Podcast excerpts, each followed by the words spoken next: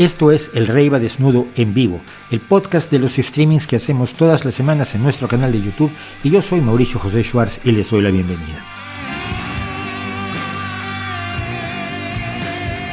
Un punto de encuentro difícil de definir porque nada de lo humano nos es ajeno.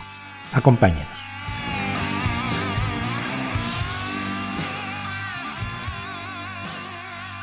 Una vez más estamos aquí con ustedes. Muchas gracias por acompañarnos, niños y niñas, perritos y gatitos, brothercitas y sistercitos. Esto es El Rey va desnudo en su versión de los jueves que llamamos revista semanal. Y yo soy y sigo siendo Mauricio José Schwartz, el único responsable de todos los atropellos y barbaridades que ocurren en este canal desde hace ya como 14 años. Es un montón de tiempo. Estoy aquí oyendo cosas que no debo oír. Eh, Decíamos, muchas gracias por estar con nosotros, muchas gracias por acompañarnos. Déjenme mover esto para que no me no se me eche encima. Detesto tener el micrófono encima de la cara. Estamos, ya se acuerdan que les contaba yo que vamos a comprar un nuevo un mezclador y quiero también un micrófono de, cañón o de, de, escopeta que les llaman para no estar con, con esto con esta inmuncerga aquí todo el tiempo. Pero bueno, muchísimas gracias, decíamos, por acompañarnos. Bienvenidos. Vamos a hablar algo de arte, vamos a hablar algo de cine, vamos a hablar algo de música, vamos a hablar, o no, vamos a hablar algo de política y de acontecimientos de la semana, que ha sido rica en acontecimientos. O, tristemente rica en acontecimientos. Han pasado cosas interesantes que vamos a comentar el día de hoy, siempre invitándolos a que reflexionen, a que piensen y a que piensen de una manera crítica, realmente respecto de cuanto nos rodea. ¿no? A mí me alarma mucho que la gente que cree que pensar críticamente es ser, ser negacionista. Es decir, eh, creer en, conspiranoias es ser crítico. Oye, pero ¿cuáles son los requisitos que necesitas tú para dejar de creer en tus conspiranoias? Ah, no, yo no tengo requisitos, yo creo. Si tú nada más crees y no tienes, no puedes explicar ¿Qué se necesita para que cambies de opinión? No estás pensando críticamente, es más, no estás pensando, estás solo creyendo. Yo ante cualquier cosa que me digan, puedo poner un requisito mínimo. Oye, ¿cómo aceptarías tú la existencia de Dios? Ya lo he dicho, ¿eh? pongo una serie de requisitos, si se cumplen, pues va, estaba yo equivocado y se acabó, ¿no? Igual con los extraterrestres, con la telepatía, con los reggaetoneros que saben de teoría musical, por supuesto, y con todo, absolutamente todo lo que yo considero que son creencias porque no han sido validadas suficientemente por evidencias. Pero esto quiere decir que hay evidencias que a mí me convencerían hasta de la cosa más absolutamente descabellada que ustedes puedan imaginarse. Pero la gente que cree vivamente, esa gente es inconvencible. Esa gente está más allá del, del bien, del mal y del peor, y por lo tanto no, se, no está pensando críticamente. No, aquí de lo que se trata es de cuestionar la realidad y de exigir pruebas de lo que se puede, exigir pruebas de aquellas afirmaciones que se hacen y si se dan pruebas, valorarlas para determinar si nos convencen o no nos convencen. Vamos a, recordarles que ayer publicamos el bonito video sobre el Feng Shui, una práctica costosa pero inútil que... Eh, pues hasta ahora no me han llegado fans del Feng Shui todavía. Yo estoy esperando que la, Asociación Internacional de Decoradores de Interiores que se están forrando con el Feng Shui ya entren a los comentarios y me digan de qué me voy a morir y todas esas cosas que acostumbran decirme. Porque ponemos en cuestión todas las afirmaciones del Feng Shui, que es una de las de, las supersticiones a mí me parecía de la más vasta, ¿no? No, ¿no? no, le dedicaba yo mucho tiempo, hasta que mucha gente me dijo, bueno, mucha, pero algunas personas me dijeron, oye, ¿por qué no has hablado del Feng Shui? Hay que hablar del Feng Shui, de verdad, hay alguien que se lo cree. Sí, sí. Entonces me empezaron a enseñar cosas donde la gente se creía, se cree el Feng Shui o Feng Shui, que es como se, pronuncia, ya lo decíamos. Y bueno, pues nada, aquí estamos y, está el video, que en este momento lleva 12 mil visitas, que no está mal, pero tampoco es uno de los éxitos del, top 10 de, los, de los de este año, donde hemos publicado. El otro día me, veía yo el, el, resumen que nos hace YouTube a los creadores y publiqué como 900 vídeos. Claro, en realidad no, o en realidad sí, pero unos 20 de esos vídeos cada semana, sea la gran mayoría, son fragmentos, segmentos de lo que hacemos aquí los jueves. Aparte está el video de los miércoles, como está el Feng Shui, Feng Shui, y, eh, y la transmisión en general, esta que se, se queda de todos modos ahí en YouTube completa para quien la quiera ver completa. Y todo esto sin contar a quienes escuchan esto en formato de podcast, que yo sigo sin entender por qué lo prefieren en un lugar de podcast en vez de oírlo en, YouTube, simplemente no verlo, pues tampoco tienen por qué verlo, salvo cuando tengo algunas ilustraciones que no sé cómo transmitir en el podcast. Pero bueno, como quiera que lo quieran, es lo que hemos publicado, 900 vídeos a lo largo de este año. Ah, vamos a pedirles nuevamente su apoyo, por favor, en Patreon y en PayPal. Decíamos que queremos la mezcladora, que queremos el micrófono. Eh, voy a mudar de lugar el estudio porque donde estamos, el, bajo en el que, tengo alquilado tiene tres huecos y este es el, más extremo, pero como les digo, esto es el, patio de luces de, de, un edificio de dos pisos, muy pequeñito. Pero pues, a veces los chavales juegan aquí arriba y no, no su ruido interfiere con mi intento de guardar cierto silencio para mantener estas transmisiones y luego el bajante del agua de los cuatro pisos de arriba que se me viene por aquí y me, me mete muchísima lata. Entonces, bueno, vamos a mudarnos y en enero espero tener nuevas, nuevas cosas, nuevo lugar, nuevas eh, identificaciones, algunas ideas que estamos desarrollando para no hacer siempre exactamente lo mismo aunque hay gente que le gusta que uno haga exactamente lo mismo, pero yo lo que quiero es tener más gente. En este momento tenemos 162 personas, 111 no han opinado todavía, 50 les gusta, 51 les gusta y a uno no le gusta. Pero no te vayas, tú quédate allí, sigue viéndonos porque eso lo tiene en cuenta mucho YouTube. No, te, no le gusta, acaba de empezar y no le gusta. Qué encantadores son de verdad.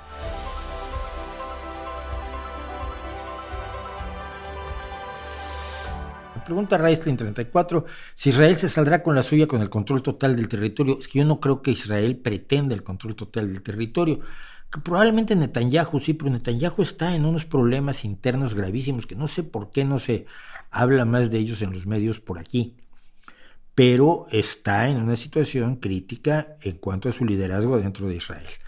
Eh, pero si pretende que, controlar la totalidad del territorio de Gaza, Probablemente lo pueda hacer, tiene un poderío, tiene una potencia militar suficiente para hacerlo, pero me preguntas, o que sus acciones le pasarán factura trayendo más y más conflictos con Hamas y con sus países vecinos, es que también pueden ser posibles las dos cosas.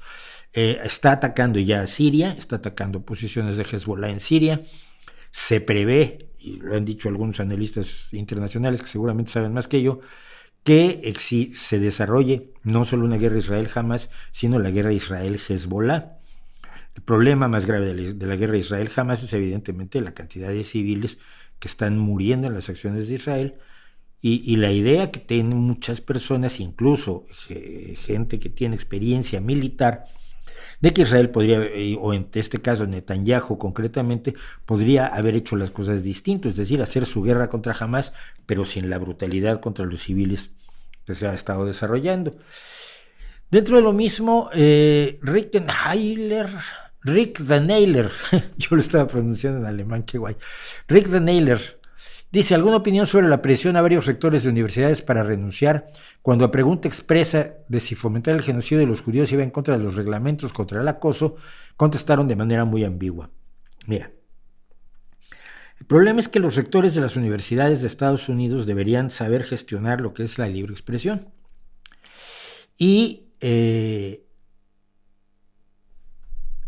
no lo hacen porque la presión de las cuotas y de los, de los donantes en las grandes universidades privadas, ya hablamos por, en este caso de Harvard, que es la más sonada, pero fueron tres presidentes de, Pensilvania, Harvard y no me acuerdo cuál es el otro. Eh, no están haciendo su trabajo como deben.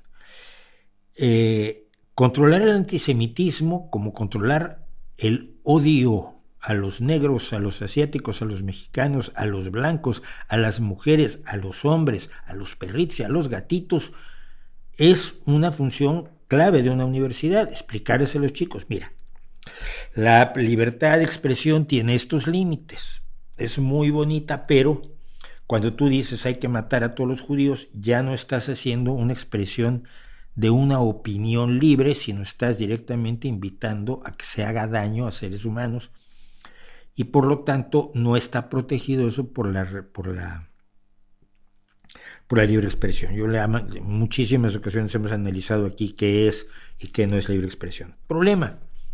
Yo creo que el problema más grave es que los propios presidentes tienen un rasgo antisemita. Se ha,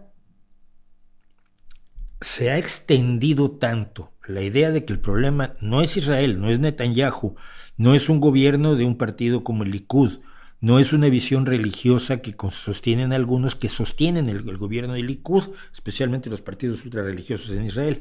La gente no sabe cómo funciona el gobierno de Israel. Entonces, pues, el problema son los judíos.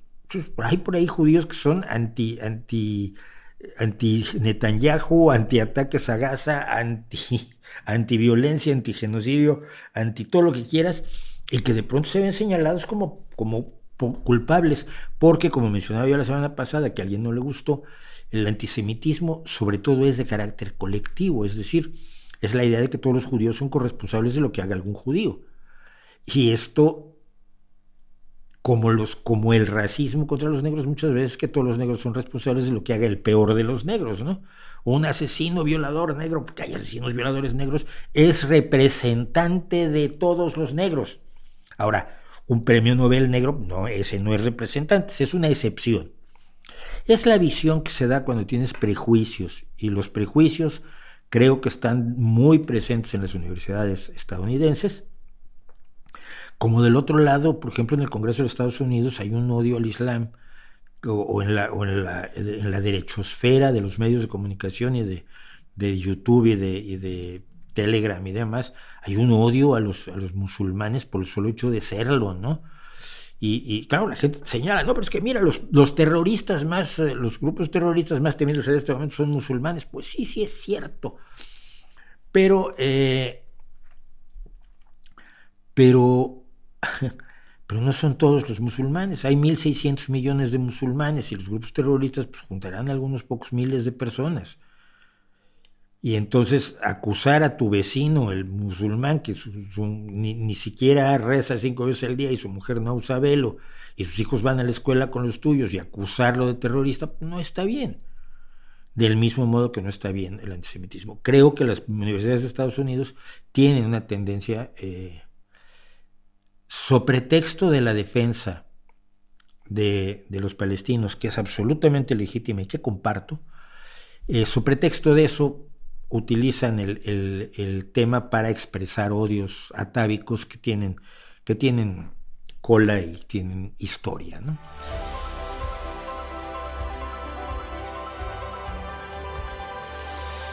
Perú me dice, Perús me dice, hola Mauricio, la edad de consentimiento es 18 años en la mayoría de países.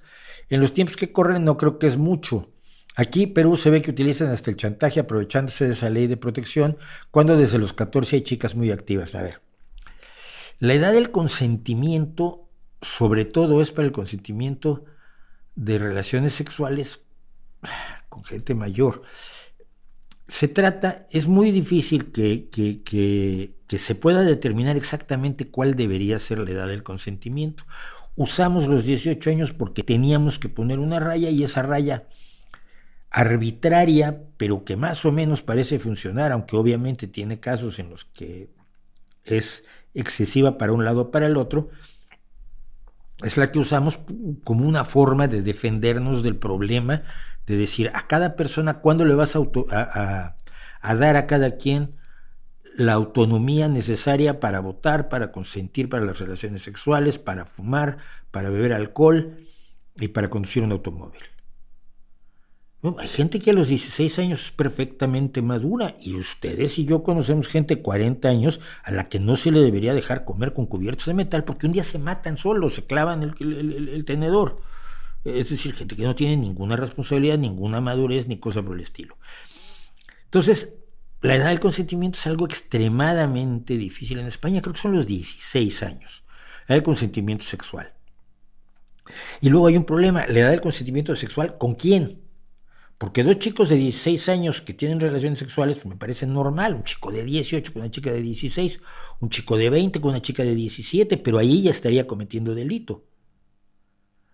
Pero cuando una persona de 30 años va con una chica de 14, o una mujer de 30 años va con un chico de 14, hay un desequilibrio enorme de experiencia, de, de capacidad de manipulación, de un fenómeno de poder. Las personas de mayor edad, sobre todo cuando eres muy joven, las personas de mayor edad te, presentan, te representan una determinada autoridad.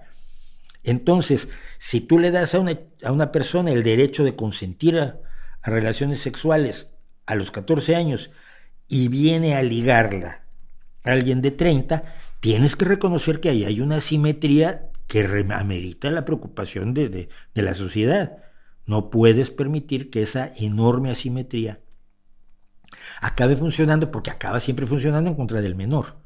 Si eres el menor el que es victimizado, es el que acaba consintiendo a relaciones sexuales que luego resulta que, le traen problemas, que le traen disgustos, etc. Entonces, yo no creo que sea un problema fácil de, de solucionar y siento que los 18 años es un compromiso un poco para no abordar en toda su complejidad el problema nuevamente, ¿no? Y que es enormemente, enormemente complejo, ¿no? Porque el sexo no es solo cuestión de edad, es cuestión de poder, es cuestión...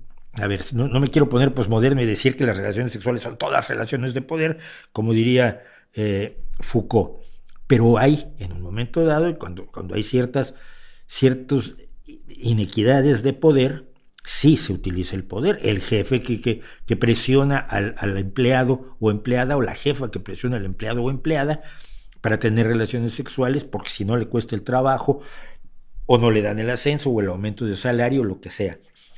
El poder de una persona sobre otra introduce un elemento bastante más allá del, pues los dos queremos tener relaciones sexuales y deberíamos tener el gusto de hacerlo sin más problema. Y yo creo que son problemas no resueltos. Yo creo que siguen siendo problemas no resueltos. Los filósofos, los filósofos como Foucault y los posmodernos los resuelven muy fácil, todo es cuestión de poder. Otros los resuelven muy fácil, todo es cuestión de edad.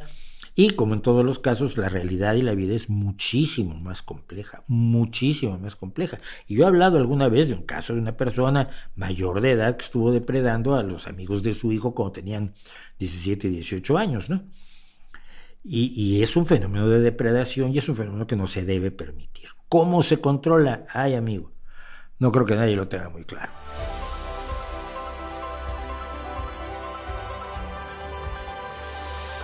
¿Qué opina de las condiciones inhumanas que hay en muchas cárceles de México? Creo que los presos merecen ser tratados con toda dignidad, están ahí para reformarse.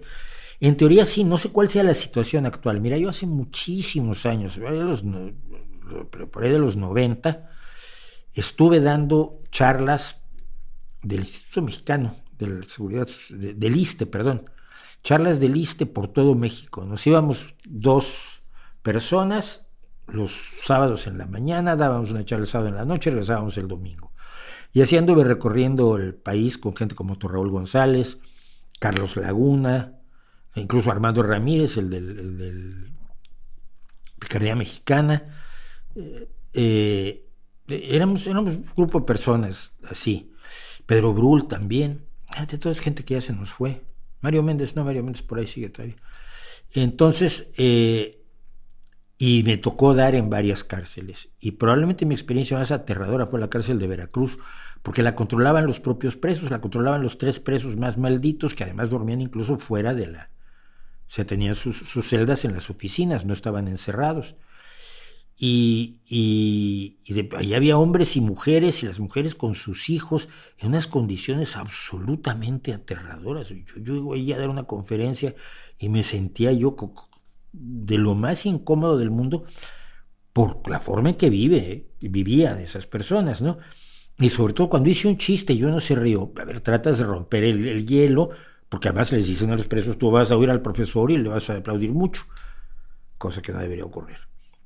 Pero entonces uno se rió de mi chiste y lo, fueron, a, lo fueron a, golpear. Yo tuve que decir, oigan, no, pues es que el chiste es para que se rían. Ustedes ríanse sin problema, ¿no? Y me miraban los presos como diciendo, ajá, sí, uh, nos vamos a reír un montón. Ya puede ser el tío más chistoso del mundo, que no lo soy, que no nos vamos a reír porque nos rompen la cara.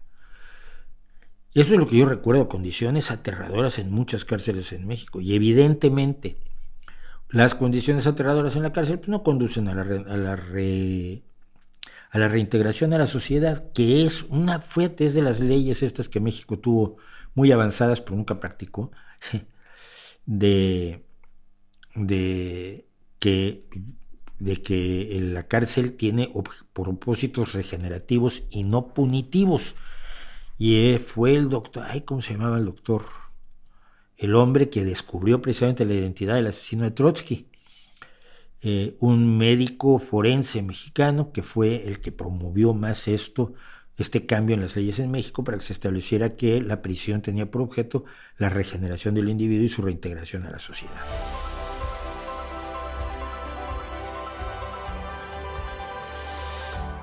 ¿Qué opina de la propuesta del partido de Miley para que en caso de un embarazo no deseado, el padre pueda legalmente renunciar a la paternidad?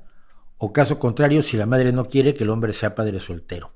El problema es si la madre no quiere, tú la condenas a nueve meses de embarazo, con todos los cambios hormonales, fisiológicos, anatómicos eh, y neurológicos que implica un embarazo. La obligas a parir para entregar el niño. No creo que pueda una persona decir, ah, pues si no quieres tener al niño te obligo a tenerlo. Me, parece inadecuado. Y, eh, y, la idea de que el padre se, se, pueda zafar, es que era muy fácil, hermano, no, haberte puesto un condón. Tú sabes el riesgo que corres. A estas alturas del partido, de verdad, en este mundo Nadie está tan desinformado como para no saber que las relaciones sexuales sin protección o sin un sistema de control de la natalidad, pues pueden conducir a un bebé nueve meses después, más o menos nueve meses. Entonces, pues haberlo pensado. Pero si no te tienes que ser responsable de tus actos, creo yo. Eh, es una propuesta de ese masculinismo que pretende igualar la experiencia del hombre con la experiencia de la mujer. Y en el caso, a ver, en algunos casos por supuesto que se puede igualar, pero en el caso del embarazo, perdóname, pero no. La mujer es la que lleva toda la carga. Y el hombre, si ya de por sí desaparecen, la, la, cantidad de mujeres abandonadas y madres solteras que hay en los países del tercer mundo, y especialmente en América Latina y en México, es aterradora. Entonces, lo que, la, idea aquí es, se me ocurre una solución, vamos a hacer que sea más fácil abandonar la responsabilidad paterna. ¿Por qué? ¿Por qué? ¿Qué ventaja social se obtiene con esa, con esa, con esa facilitación de la ilusión de la responsabilidad paterna?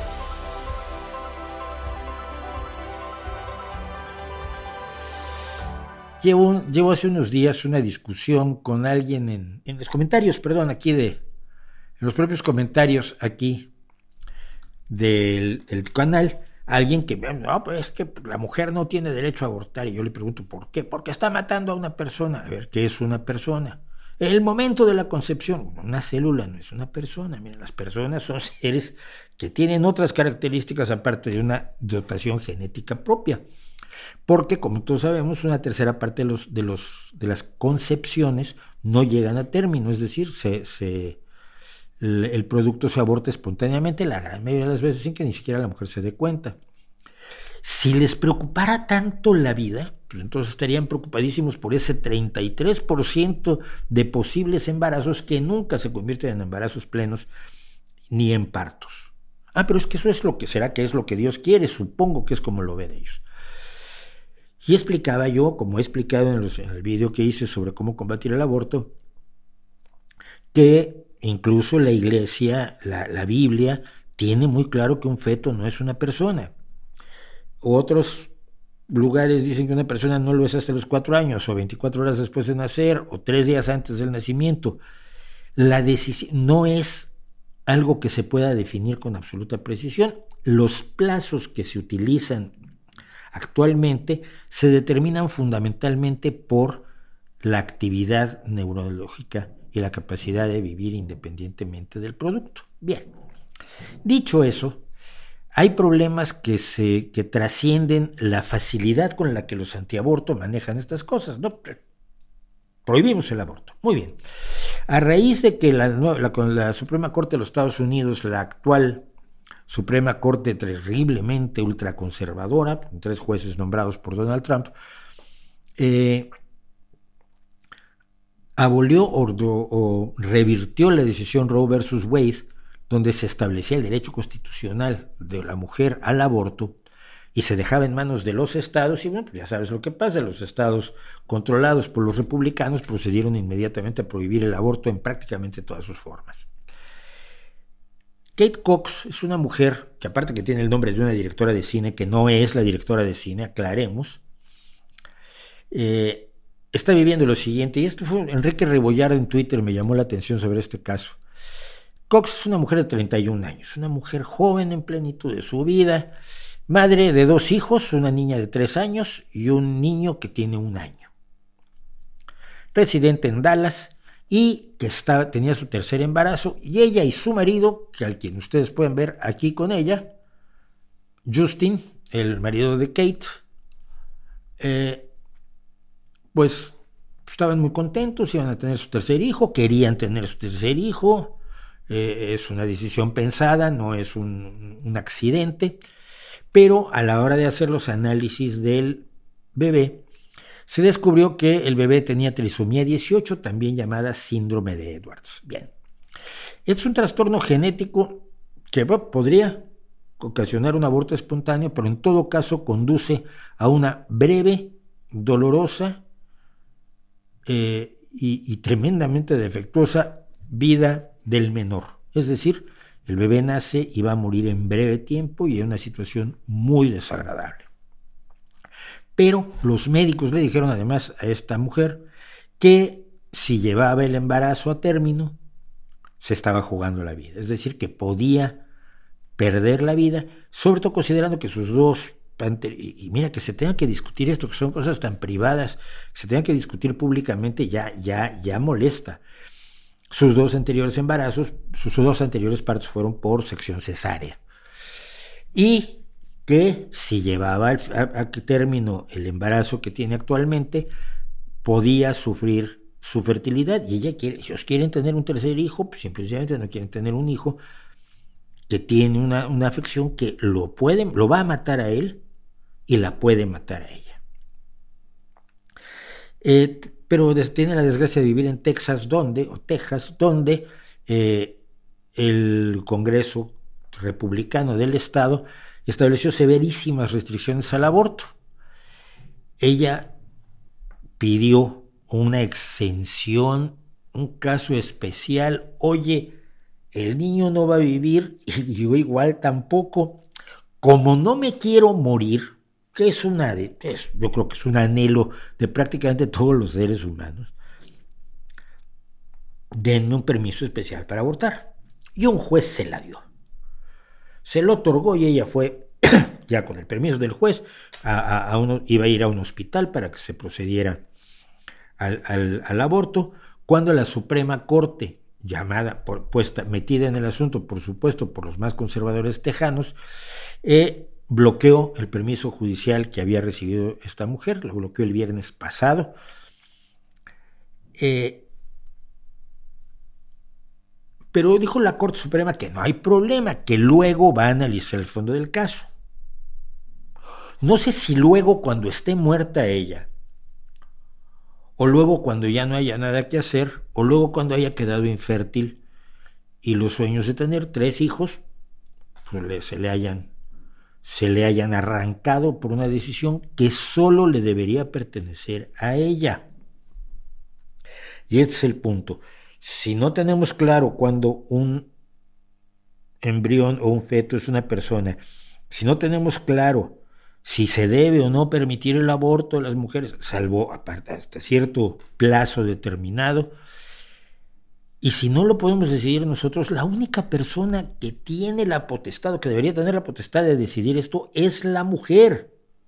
No tú, que ni siquiera eres mujer. Es lo que siempre se ha dicho. Si, nosotros los hombres nos embarazáramos, el aborto sería, te, lo ofrecerían gratis junto con, con un six-pack de cervezas. Si el motivo de la lucha contra el aborto es un motivo meramente machista. Entonces, bueno, ¿qué pasó? Kate Fox estaba absolutamente aterrorizada, Kate Cox, perdón, y eh, el fiscal general de Texas, Ken Paxton, amenazó con perseguirla legalmente, con acusar de delitos en primer grado a cualquier médico que hiciera el procedimiento. Los senadores de Texas, uno de los cuales es Ted Cruz, uno de los seres humanos más despreciables que pululan por el mundo, por lo menos de, la gente conocida, y John Cornyn, los dos republicanos, no han querido hablar del tema porque saben que hasta las mujeres republicanas están a favor de su derecho el aborto. La gran mayoría de las mujeres republicanas defienden el derecho al aborto. Quienes han organizado toda esta lucha contra el aborto han sido, por supuesto, hombres religiosos republicanos. Kate Cox ha ido a otro estado, nadie sabe cuál, después de lo que pasó el viernes pasado, donde todavía las mujeres tienen la libertad de someterse a un aborto si así lo desean. Eh, pero si la Suprema Corte ultraconservadora de los Estados Unidos y el avance ultraconservador de Estados Unidos sigue, pronto no va a haber ningún lugar donde las mujeres puedan abortar. El caso de Kate Cox es un caso extremo, es un caso donde en realidad está en peligro su vida, está en peligro su fertilidad, está en peligro su familia. Oye, tienes 31 años, dejas huérfanos de 3 y de 1. Hombre, no, no, no. No se puede condenar a una mujer a hacer eso, pero los republicanos lo hacen sin ningún problema. Y, eh, y este caso, los casos de violación, los casos más extremos, ni siquiera esos están siendo considerados como válidos por los republicanos en Estados Unidos. Y lo malo es que lo que hace Estados Unidos lo sigue siguiendo gran parte del mundo, nos guste o no, siguen siendo el imperio, siguen llevando la batuta en música, en arte, en cine, en televisión y en política. Nuestras izquierdas salvo las izquierdas que procedemos de una socialdemocracia europea, nacida, desarrollada y elaborada en Europa, pero nuestras izquierdas están bebiendo de la academia estadounidense y de lo que están haciendo los científicos, científicos sociales en los Estados Unidos y lo que opinan son filósofos que, que se hacen pasar por científicos porque les mola. Judith Butler, ¿no? Entonces ellos escriben cosas y emocionan a la academia estadounidense y luego emocionan a la izquierda española y francesa y alemana, que retoman lo que dicen aquellos como si fueran dogmas. Es muy alarmante. Y entonces el peligro aquí es evidentemente que esta lucha contra el derecho de las mujeres a disponer de su propio cuerpo, que es fundamentalmente de lo que se trata, eh, se traslade al resto del mundo si no se para lo que está ocurriendo en Estados Unidos. Así que hasta allí llegamos con esto y bueno, pues, la mejor de las suertes para Kate y Justin Cox, por supuesto.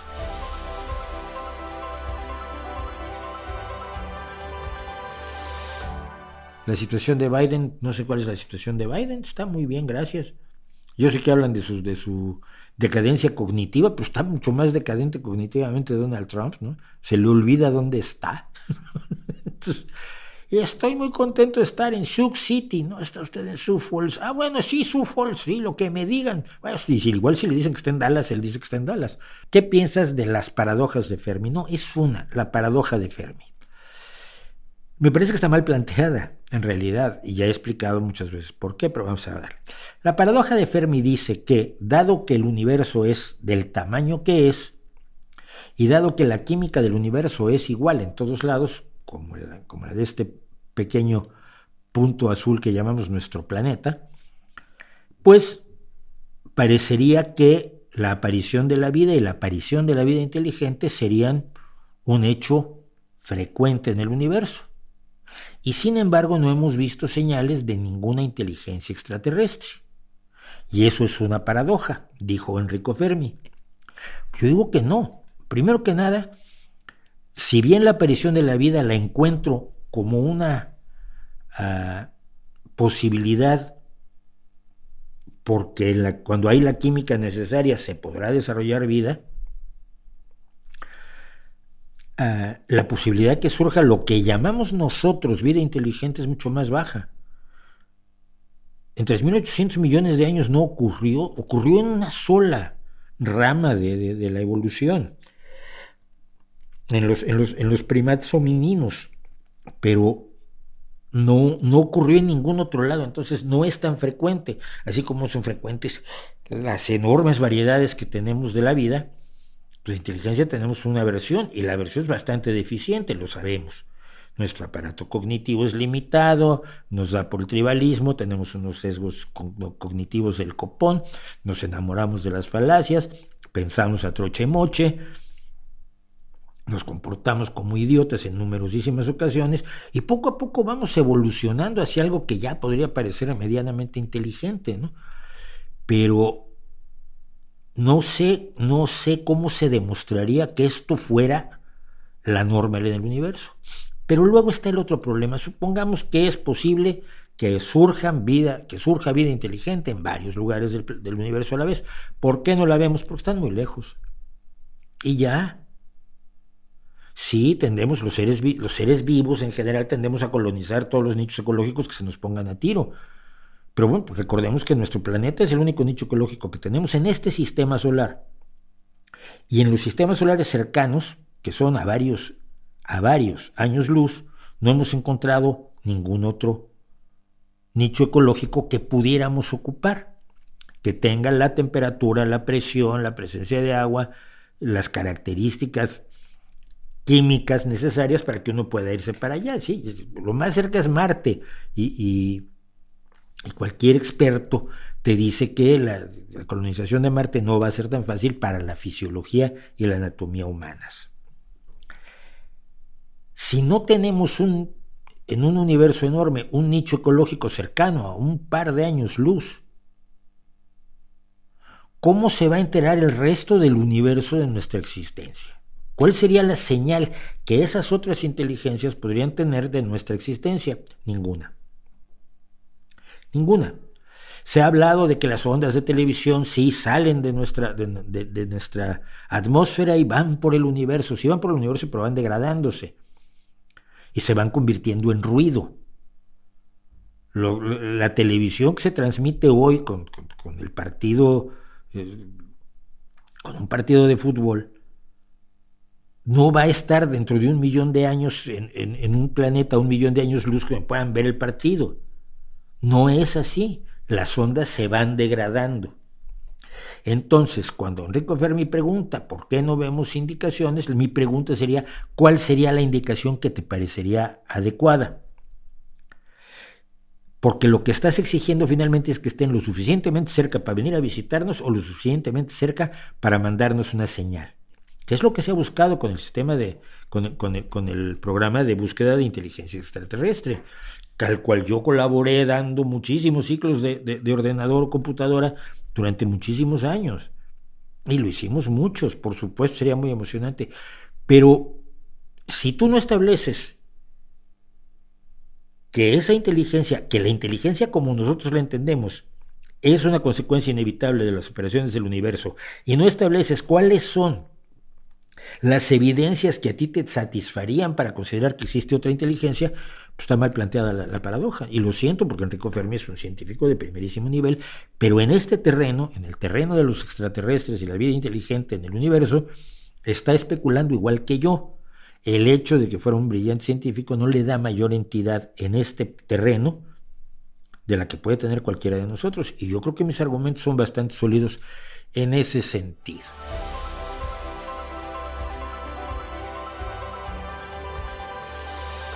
Daniel Vázquez, ¿estás de acuerdo que la discriminación por belleza es un tema del que poco se habla, pero tiene más implicaciones de lo que pensamos? Sí, se habla poco, pero los estudios son, son determinantes, y yo lo he hablado aquí de la discriminación por belleza, tanto positiva como negativa, ¿no? Eh, que además tiene cierto viso de normalidad en cuanto a nuestra forma de ver el mundo como especie. Es decir, como la selección sexual cumple una función, pues buscamos a la gente más guapa y más sana para reproducirnos. Eh, y por lo tanto, las personas más menos agraciadas o que tienen aspecto de ser menos sanos sin, sin que forzosamente lo sean, pues, entran, entran con un hándicap en contra. Y siempre que me dicen, bueno, pero es que ¿por qué no? ¿Por qué eh, los conceptos de la belleza son totalmente sociales? Yo digo, no exactamente. Mira, los conceptos de belleza en todas las sociedades tienen una, una norma más o menos igual. Las personas extremadamente obesas, las personas extremadamente delgadas, salvo en grupos donde la delgadez es normal, estoy pensando en los fulani, eh, la, eh, proporción y equilibrio de las formas pues, lo encuentras en todo el arte.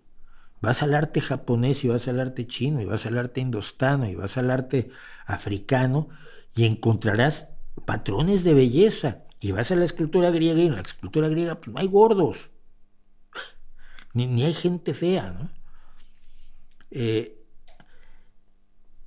entonces, probablemente, no lo sé, pero probablemente nosotros estamos, aunque haya un elemento de, carácter cultural o haya elementos de carácter cultural, hay un sustrato de, de, selección sexual en eso.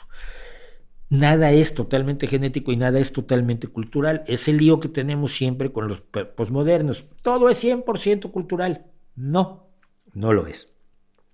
La biología es la biología y tú no evolucionaste culturalmente, sino primero evolucionaste simple y sencillamente como animal. Entonces, evidentemente hay, elementos culturales que son absolutamente arbitrarios, como los, pies pequeñitos de las, de las mujeres en China durante, durante una época, o el cráneo aplanado y alargado que se, que se generalizó, que yo recuerde en algunos en algunos pueblos eh, americanos, concretamente entre los mayas, todavía a fines del, a principios del siglo XX encontrabas gente con, con, el cráneo deformado, con las tablillas que se ponían para estirar el cráneo. Sí, hay cuestiones, muchas cuestiones que son de carácter cultural, pero hay otras que no parecen ser de carácter cultural, pero sí. Hay una discriminación real. Y te lo digo así, la sorpresa que se tiene a veces al ver a ciertas personas me dice que reaccionamos así todos. Hay un, no me acuerdo su nombre ahora, discúlpenme, un enorme violinista de, bluegrass. Eh, enorme, enorme, eh, de un nivel absolutamente increíble. Es casi sordo. Es casi sordo, pero oye lo suficiente su violín y la música a su alrededor para, para acompañarse. Y es brutal como violinista. Está reconocido como uno de los más grandes que hay en este momento en el bluegrass. El hombre tiene una deformidad facial importante, sobre todo en los ojos, en un ojo, eh, es, obeso, no tiene un control motor salvo para el violín, tiene problemas de control motor y por lo tanto la gente se asombra cuando lo ve tocar el violín. Ay, es que yo no me imaginé que fuera así. ¿Por qué? Porque nos generamos imágenes de acuerdo a nuestra propia concepción de la belleza. Y nos pasa cuando hay bailarines eh, de obesos o, de, o pasados de peso, la gente se sorprende. Mira, en el, en el, en el, los, partidos de baloncesto del equipo que tenemos aquí en, en, mi pequeña ciudad, uno de los equipos que tenemos con el que yo estoy, que es del que es la cantera, donde juega mi hijo, Círculo Gijón. Los sábados que juegan aquí en casa, el, el, medio tiempo, en vez de salir unas animadoras, salen chicas de las escuelas de baile, que tenemos un montón de escuelas de baile aquí en la ciudad, y cada semana va un grupo de, chicas de escuelas de baile a hacer un, numerito, de, dos numeritos de un minuto, en los, entre primer y segundo y tercer y cuarto cuartos, y un numerito de tres minutos en el, en el medio tiempo. Y yo he oído comentarios, ay, pero esa es muy gordita, ¿no? Esto ya pues, baila bien, ¿no? Vienen a bailar. Sí, sí, pero no se espera que una chica que tiene algunos kilos de más o varios kilos de más, tenga la agilidad o la capacidad de, de, de, de ser una excelente bailarina, ¿no? ese tipo de cosas nos dicen algo sobre nosotros mismos que quizás debemos corregir en cierta medida culturalmente, pero también nos dice cosas de cómo reaccionamos ante ciertas cosas nosotros. La discriminación por belleza existe. Eh, y yo alguna vez lo he hablado con, lo hablaba yo con mis modelos, ¿no? Una sostenía que juventud es belleza, y una mujer extrema, pero brutalmente hermosa, y yo le decía, no, a ver, es que más allá de la juventud, sí, cuando éramos jóvenes casi todos éramos más guapos, pero, pero hay una serie de elementos. Ella no se asumía como mujer eh, eh, extremadamente atractiva, que lo era, otras se asumen como más atractivas de lo que son o de lo que serían consideradas por la gente a su alrededor, pero yo hablé mucho del tema de la, belleza con mis modelos, pero yo trabajaba con mujeres atractivas en general, pero también con chicas que querían demostrar que ellas podían ser excelentes modelos, no teniendo los atributos tradicionales o, estándar de la modelo de fotografía. Y tuve, tuve modelos extraordinarias en ese sentido también. Y eso nos permitía tener debates al respecto.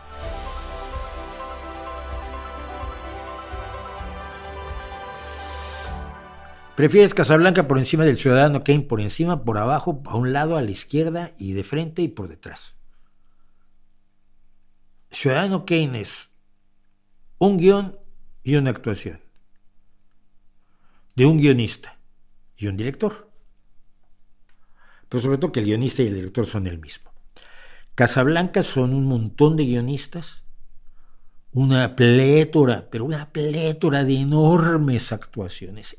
Es que pienso en la gente, la chica que es húngara, búlgara, que se plantea en un momento dado precisamente tener relaciones sexuales con Renault a cambio de que le den los papeles aunque esté engañando a su marido y le va a preguntar a Rick si sería engañar mucho a su marido el autorizar esto para que puedan salir de Casablanca y vayan a hacer su sueño. La actuación de ella es brutal y actúa unos segundos. Y es cuando Rick saca por primera vez la cabeza y le hace ganar al marido en la ruleta. El croupier, el croupier de la ruleta, tiene dos intervenciones pequeñitas. La primera cuando le va a entregar sus ganancias a Renault y la otra precisamente cuando le va a preguntar, le, indica a Rick que le haga ganar al marido de esta mujer para que no caiga en las redes depredadoras de Renault. Y le pregunta Rick en un momento dado, ¿y cómo vamos? Y dice, pues nos iría mejor, pero hemos perdido unos miles de, de, francos aquí que no deberíamos haber perdido por órdenes de usted. Cada pequeño actor que aparece por esa película te deja una cátedra.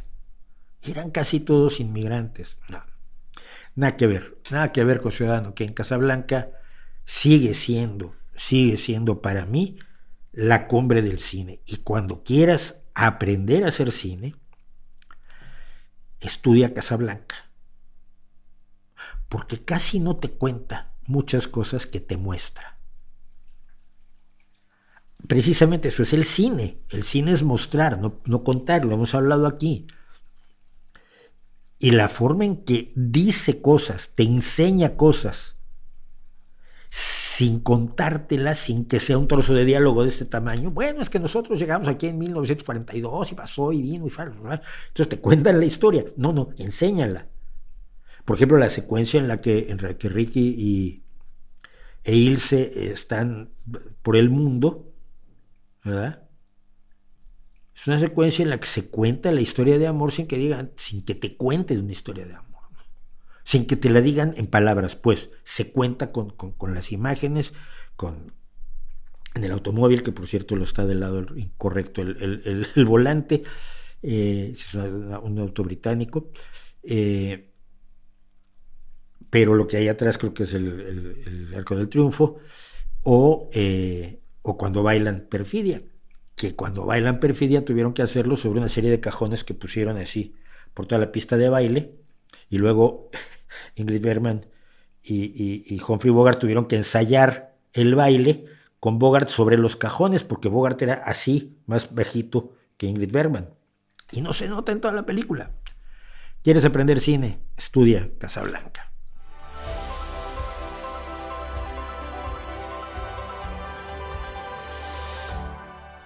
¿A qué gobernante actual te gustaría entrevistar? A Paul Kagame, presidente de, Ruanda. Que me explique su vida y, su visión. He visto entrevistas brutales con él. Él defiende mucho el que no tiene por qué ajustarse a los conceptos de derechos humanos que tenemos en otros lados, pero por otro lado afirma que debe ajustarse a otras cosas. Es muy raro. Paul Kagame es un dictador. Paul Kagame es un dictador, coronel, si mal no recuerdo, del ejército, que tomó el poder en Ruanda y procedió a conseguir la, o a promover la reconciliación entre Hutus y Tutsis, de aquella masacre que no, no ocurrió hace 28 años apenas. Logró la cicatrización en gran medida, nunca será posible del todo, o pasarán muchos años para que sea posible del todo, pero logró la reconciliación de una barbaridad que podía haber dejado al país dividido en dos para toda la vida. Que los asesinos pidieran perdón a las, familias de las víctimas y que las familias de las víctimas aprendieran a perdonar. ¿Se imaginan eso en la Revolución Mexicana, en la conquista de América, en la Guerra Civil Española? Bueno, Paul Kagame ha instaurado una democracia en la cual el Senado, por ejemplo, tiene más mujeres que hombres, tiene las leyes más avanzadas de derechos de la mujer en toda África, tiene un plan económico para convertir a, Ruanda en un país de ingresos medios que, bueno, no, ha ido a la velocidad que querían, pero tienen, el proyecto ha avanzado enormemente. Kigali es una ciudad rediseñada completamente, eh, pero es un dictador las elecciones gana con el 98%, hazaña solo comparable a la que consigue Kim Jong-un con el 99%, ¿no? Hace cosas inexplicables como aceptar la idea de que el Reino Unido eh, traslade a los inmigrantes, a los que piden refugio, a Ruanda. También los estaba metiendo en una barcaza donde el otro día murió una persona. Hemos hablado de la barcaza de los inmigrantes de, del Reino Unido, es decir, los ultraconservadores en el Reino Unido, eh, en su lucha contra los migrantes, están cometiendo una serie de barbaridades. Curiosamente, el primer ministro es de origen hindú. Eso te recuerda que las identidades que tú crees que son importantes, étnicas y culturales y demás, no lo son. Lo que importa es cómo piensas política, social y moralmente. Eh, las otras identidades. No defiende a los, a los inmigrantes porque sus papás fueran inmigrantes, Rishi Sunak. No, no, no, no, no.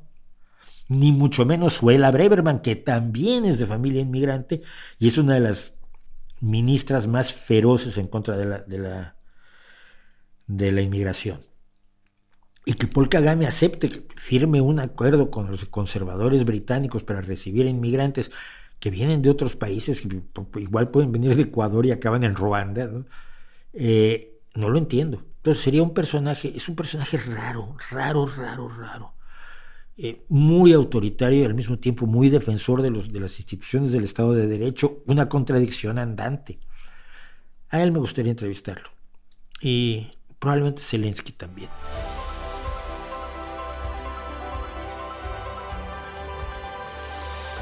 ¿Por qué usted considera a Roy Orbison como la mejor voz del rock? Por dos motivos fundamentalmente. Este y este. Nadie tiene una voz más bonita que Roy Orbison.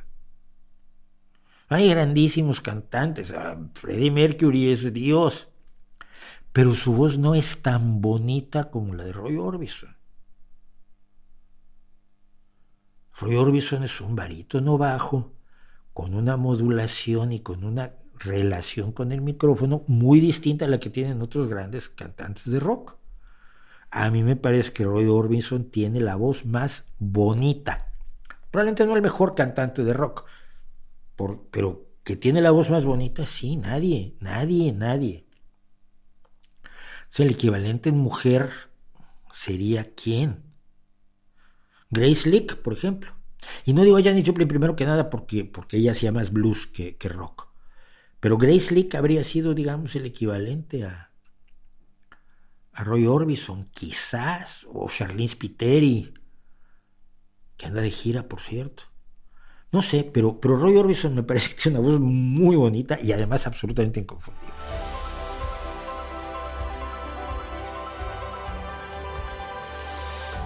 Espero que en esta ocasión puedas ver a The Warning, que además te pilla bastante cerca. Y buena señal que además de sus cuatro conciertos en España, también tocan en el Madrid Cool. Yo ya tengo entradas para verlas en Bilbao. Ya tengo reservado el hotel para verlas en Bilbao. Así que voy a oír en vivo a The Warning. Tengo muchísimas ganas de verlas en vivo. Y así, si, si, si Paulina se canta Black Holes, allí van a tener un mexicano por ahí llorando a moco tendido, porque esa, esa, canción me hace llorar a moco tendido, nada más de acordarme de ella.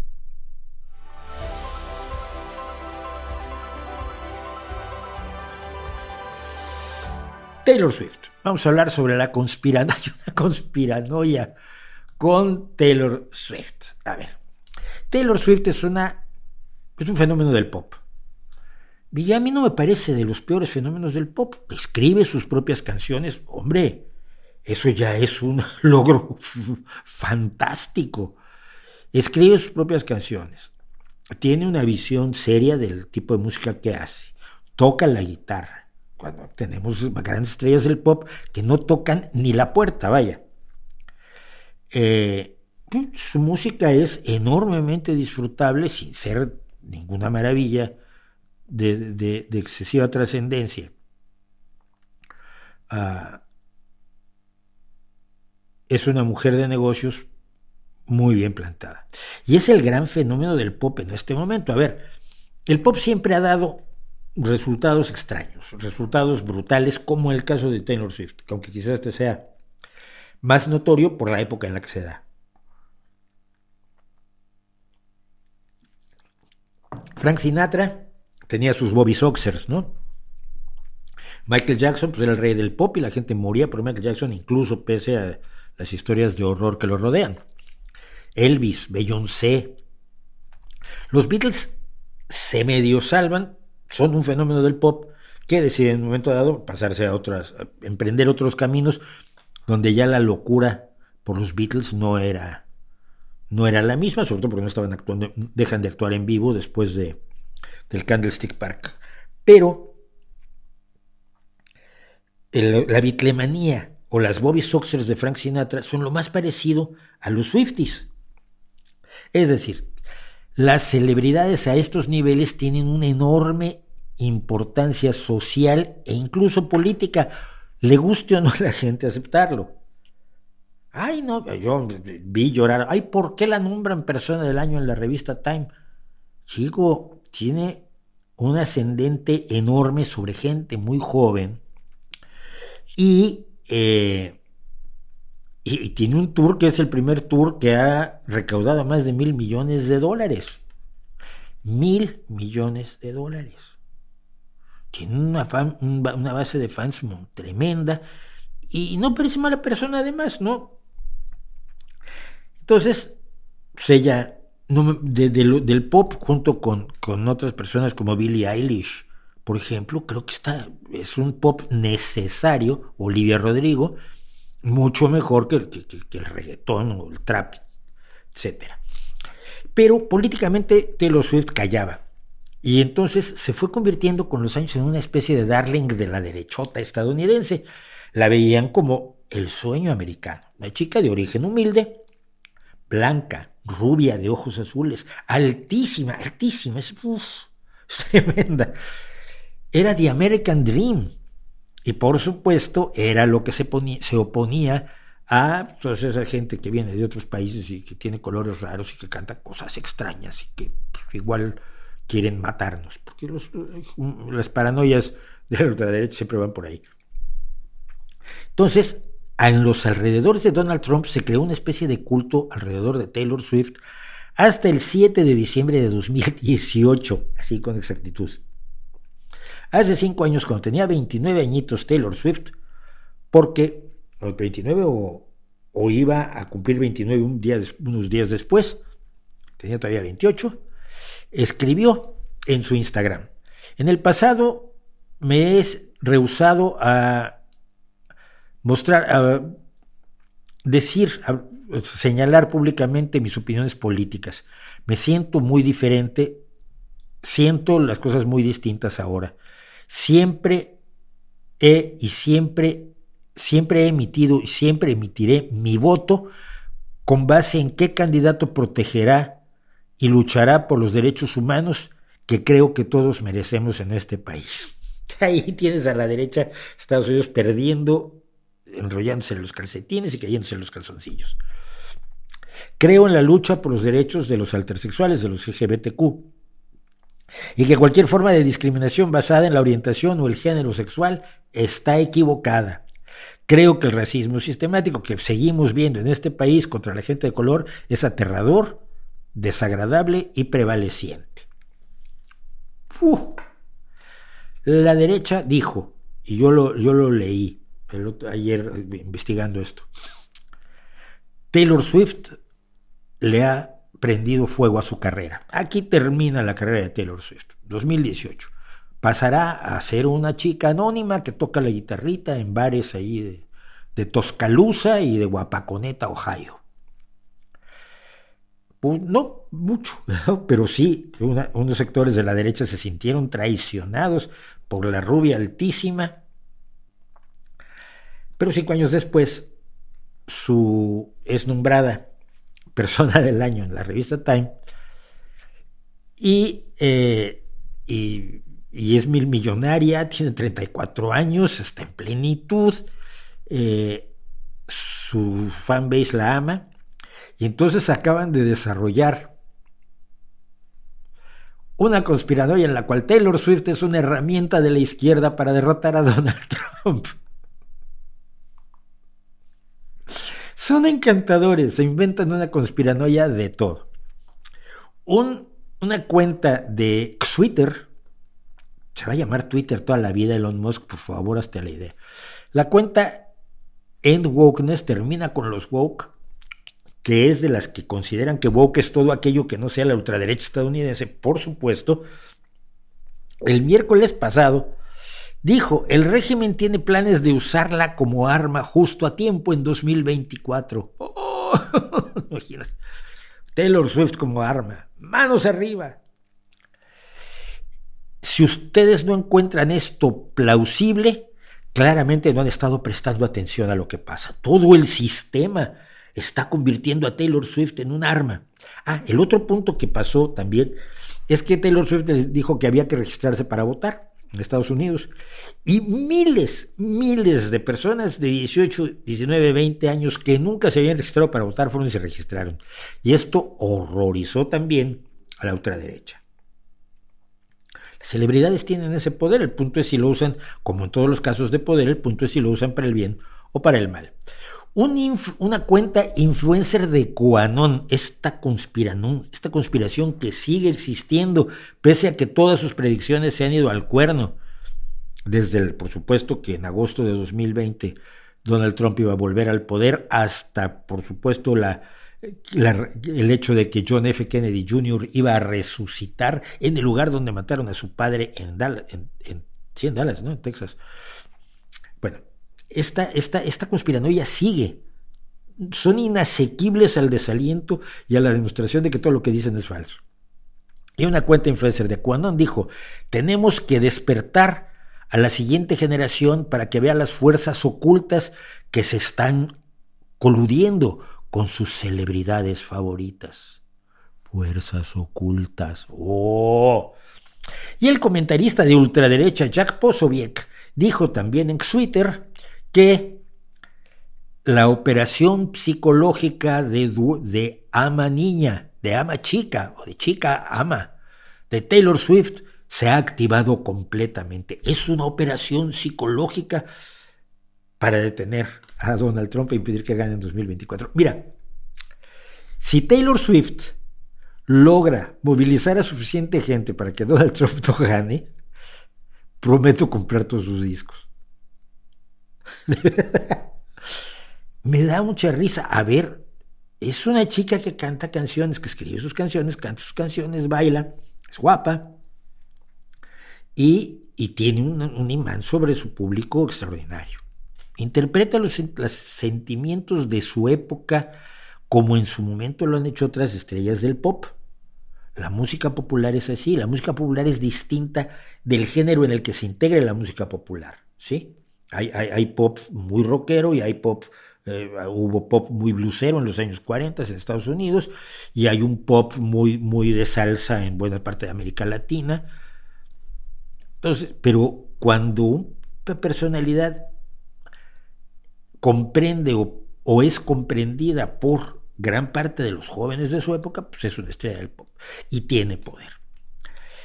Eh, lo más curioso es esto. Aquí la tienen ustedes convertida en la persona del año.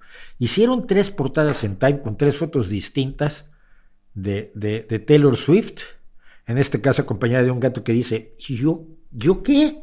Tiene una cara el gato de... Yo estaba ahí dormido. Bueno, eh,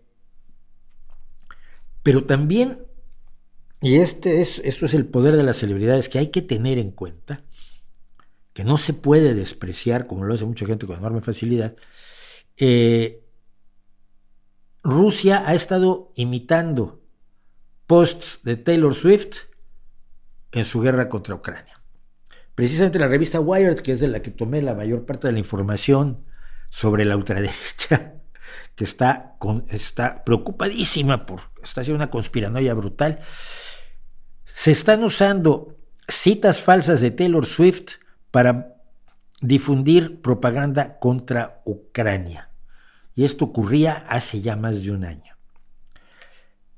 Los que saben de manipulación, y hombre, el Kremlin sabe algo, y no porque sea Putin, el Kremlin cuando eran los comunistas y el Kremlin cuando eran los zares, su capacidad de manejo en el mundo de la, inteligencia y las, las, operaciones ocultas siempre ha sido legendaria. Eh, entonces, saben perfectamente que utilizar los nombres que disparan reacciones emocionales en la gente es una herramienta utilísima para difundir el mensaje que quieren difundir.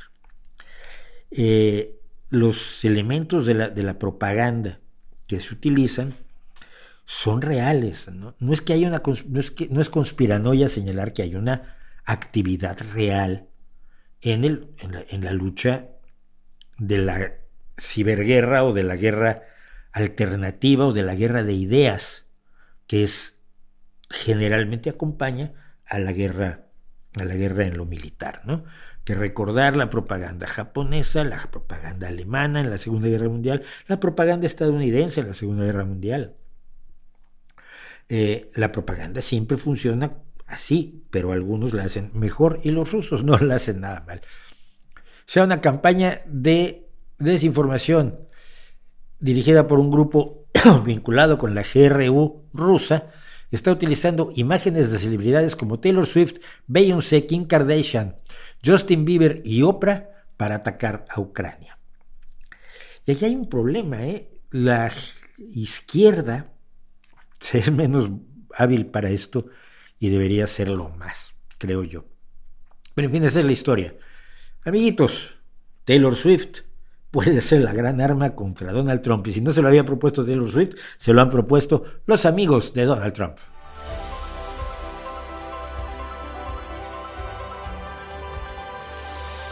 haría un vídeo sobre el famoso argumento de los impuestos son un robo. Lo hice la semana pasada, búscalo.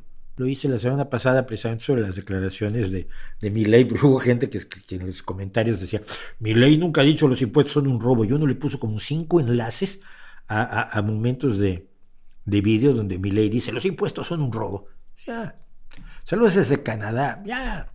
A ver, estamos en Europa, estamos en Asia. Sí, tenemos todavía la gente que andaba por ahí en Beijing y en Vietnam. Estamos en, América del Norte en América del Sur. Mi pregunta, creo que había alguien en Australia que solía ver este streaming. ¿Hay alguien en África por ahí, en el continente del futuro? ¿Hay alguien en África que vea este modesto streaming? Me encantaría.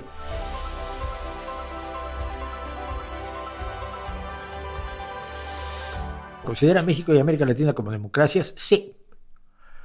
¿Cree que muchos problemas de la región se deben a la falta de instituciones democráticas? Se deben a la falta de una democracia plena. Tenemos una democracia en pañales. Tenemos una democracia que todavía depende de muchos elementos que no son precisamente propios de la democracia. Pero son democracias más imperfectas que otras, por así decirlo. Creo que el problema no son las instituciones democráticas, es la convicción democrática de quienes manejan el poder. Y la convicción democrática de la propia gente. ¿eh? Eh, no hemos enseñado por qué es una buena idea la democracia. Hemos enseñado por qué es una mala idea y hay mucha gente explicándote por qué la democracia no sirve, es malísima, es, es, imprecisa, es, incompleta, es defectuosa, es muy fácil hackearla. Y la gente, para eso tienes muchísimas personas. los, marxistas en América Latina, por supuesto, te explicarán que la democracia es un truco de la burguesía. Eh, la ultraderecha te explicará que son más bonitas las tiranías, porque mira, Pinochet sonreía mucho y, y, económicamente ayudó mucho a los más ricos de Chile, ¿no? Pero muy pocos están comentando o enseñando por qué, con todos sus defectos, las democracias son mejores que todas las demás opciones.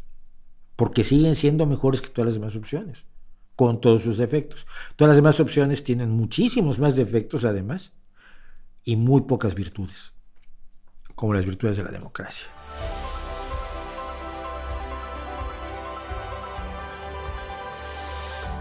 ¿Conoce el supuesto proyecto socialdemócrata organizado por antiguos miembros de UPyD y Ciudadanos? Pues no, pero dos partidos de derecha haciendo socialdemocracia me descojonan de la risa, de verdad, ¿eh? Me matan de la risa. ¿Quién está por allí que pueda llamarse socialdemócrata? me digas que Rosa Díez. Qué raro que no ha hablado de, de humos como Carlos Muñoz. No tengo ni idea quién es Carlos Muñoz, entonces no es raro. Es, no es raro que, hable, que no hable de gente que en su existencia me resultaba absolutamente desconocida hasta que los mencionaste.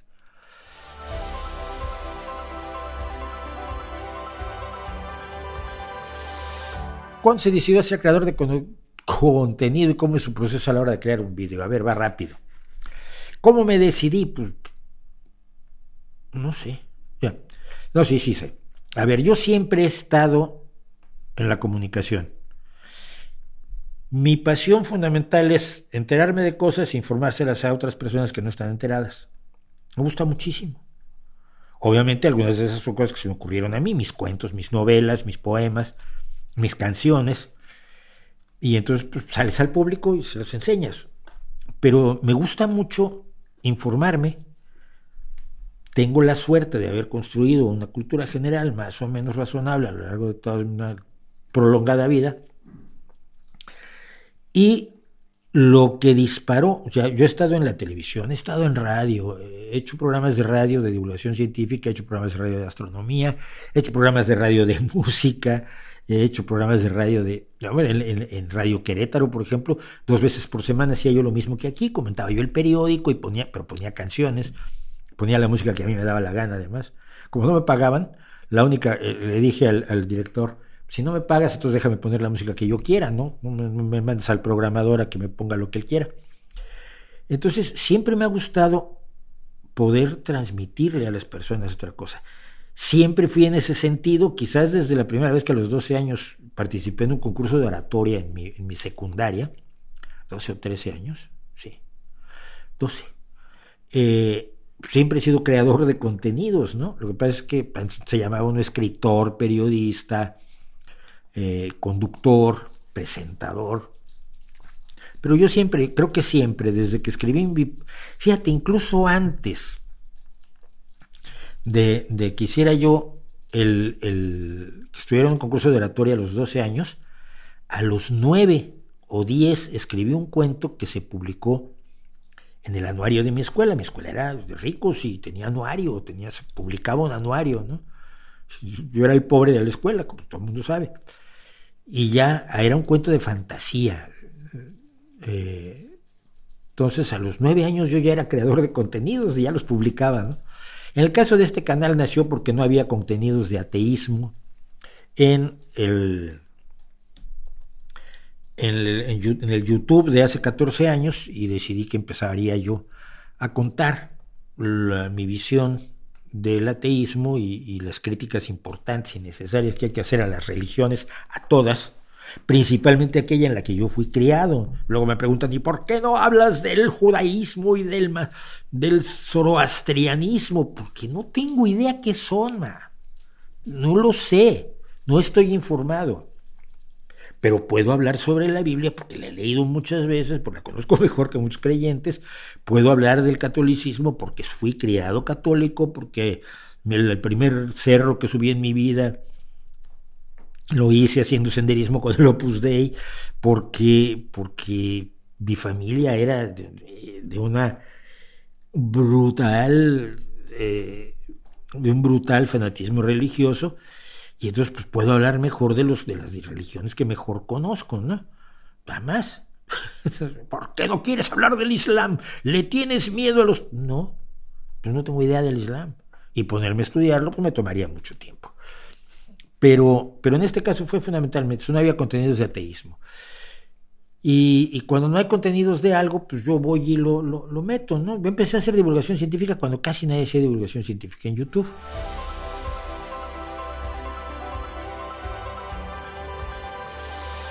el tema de los youtubers y en general los comunicadores de derecha, que me llama muchísimo la atención porque creo que revela un problema que tenemos en la izquierda, la izquierda en general. Yo pertenezco a la socialdemocracia, pero hay una izquierda que es leninista, hay otra izquierda que es el socialismo cristiano, hay otra izquierda que es una una, el liberalismo menos, más avergonzado de ser liberal, ¿no? el liberalismo social, que se ubica más en, la centro, en el centro izquierda que en otro lado.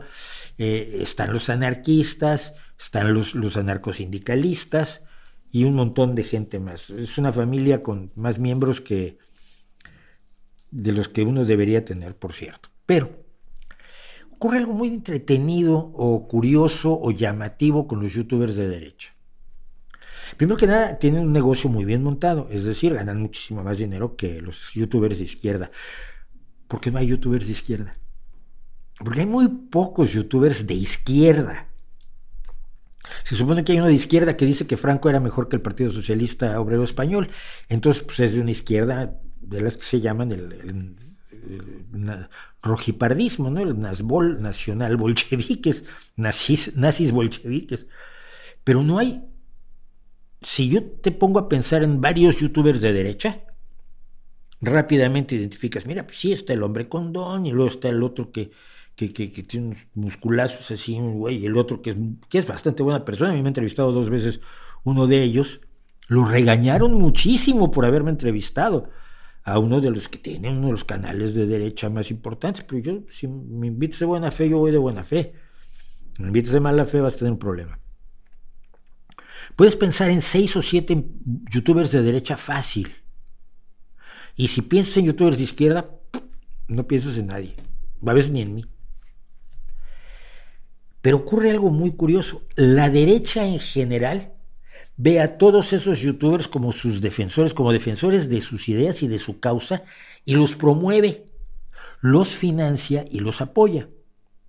Bueno, pero tú me dirás, ¿Acaso todos los youtubers de derecha piensan igual? Ni de coña, ni de broma.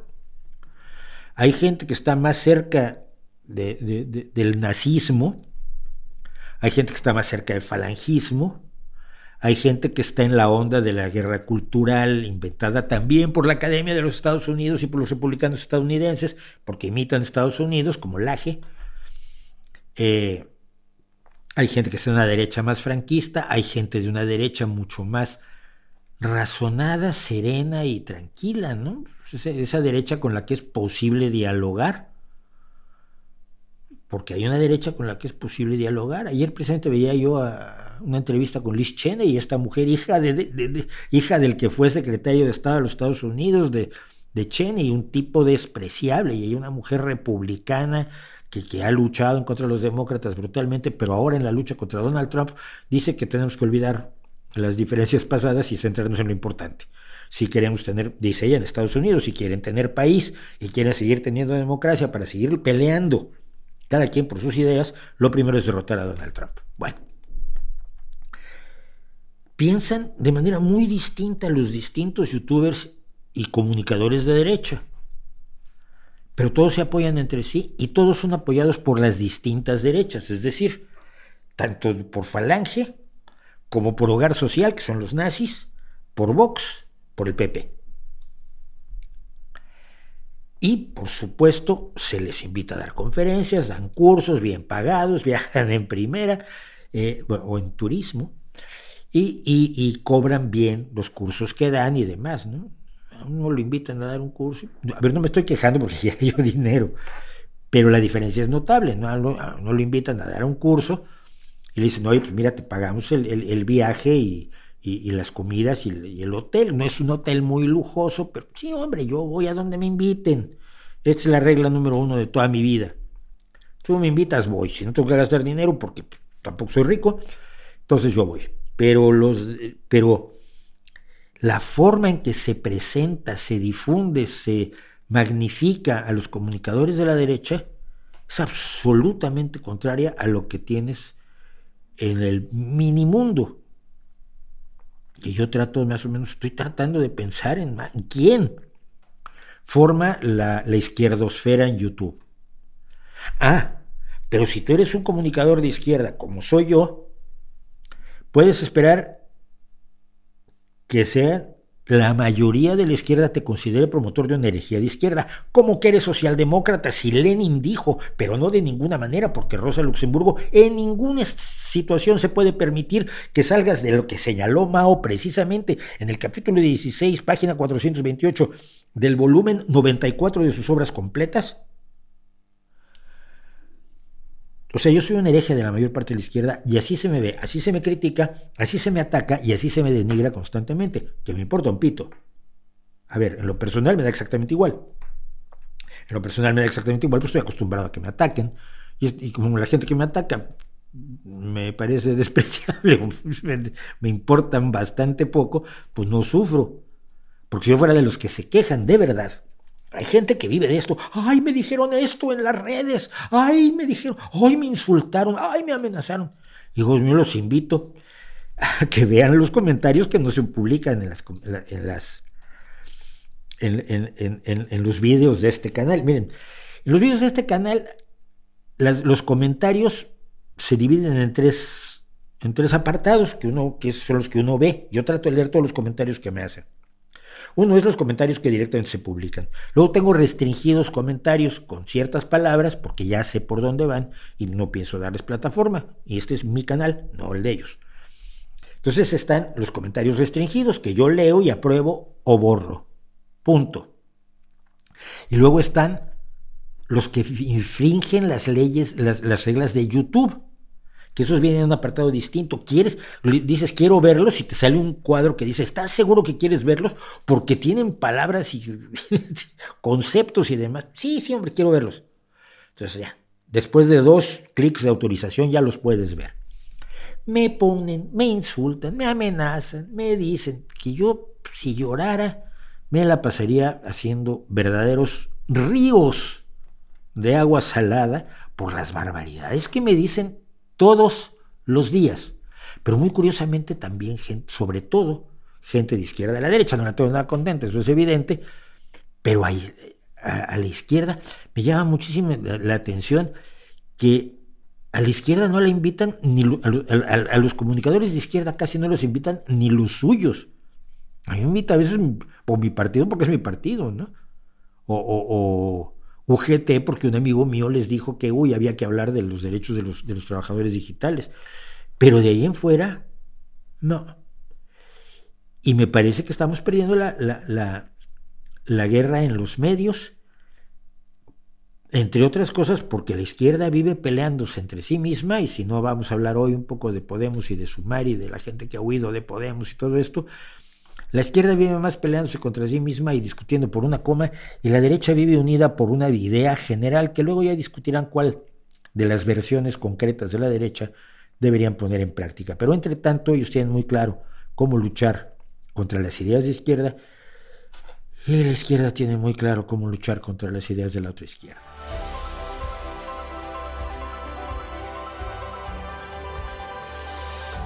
La Unión Europea acaba de condenar el intento de golpe de Guatemala contra el primer presidente de izquierda después de Jacobo Arbenz. La Unión Europea está moviéndose hacia la izquierda, se los he dicho yo y no me quieren creer, pero bueno, el mundo se mueve a la izquierda. ¿Qué tan grave es la problemática de los incels y su difusión de odio en las redes sociales? Pequeña, yo creo, ¿no? No son precisamente no son precisamente relevantes, que crea yo. ¿Qué opina la COP28? ¿Fue un paso adelante o es puro greenwashing? Es un paso adelante. No va a ser la solución, ni se va a cumplir todo lo que se planteó, pero es un paso adelante. Las cosas no pueden ir tan rápido como quieren los Greta Thunbergos. Acuérdense de eso. Que lo, que lo perfecto no te haga enemigo de lo bueno. Y el cinismo nos hace enemigos de lo bueno. Nos hace enemigos de lo bueno porque generaliza con facilidad. Ah, es puro greenwashing. Ay, sí es cierto. Y entonces ya cuando llegan a esa conclusión, ya no tienes que analizar cuáles son las, decisiones que se tomaron, cuáles son los acuerdos que se firmaron y sobre todo cómo se van desarrollando. Ha habido, y aquí voy a poner un ejemplo, eh, alguien de los de aquí de los comentarios, de los listos que tenemos, pero si la Agenda 2023 no se ha hecho nada, ya ves cómo te equivocas. Le digo, a ver, mira, te doy el enlace de los avances, del, análisis de avances de 2020. Entonces hay un grupo de 16 organizaciones de las Naciones Unidas que hacen el seguimiento en todos los países y que hicieron un informe bastante detallado de 2020. Y en 2023 hay otro informe más pequeño de los avances que ha tenido la Agenda 2030 en distintos países. Te agradeceré si fueras tan gentil, tan amable, tú que estás tan convencido que esto no sirve para nada, que me comentaras punto por punto los, los fallos de los, de los informes de avance de la Agenda 2030. Es que sin siquiera leerlo yo te puedo decir, mira, plum, lo, lo, venía del canal.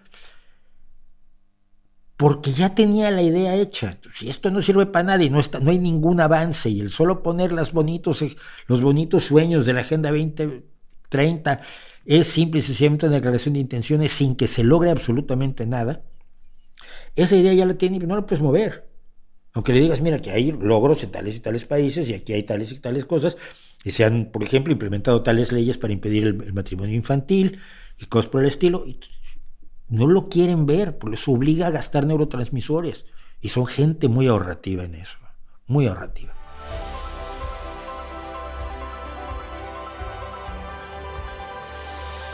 ¿Cómo es que tantos años viviendo en España no perdió su acento mexicano?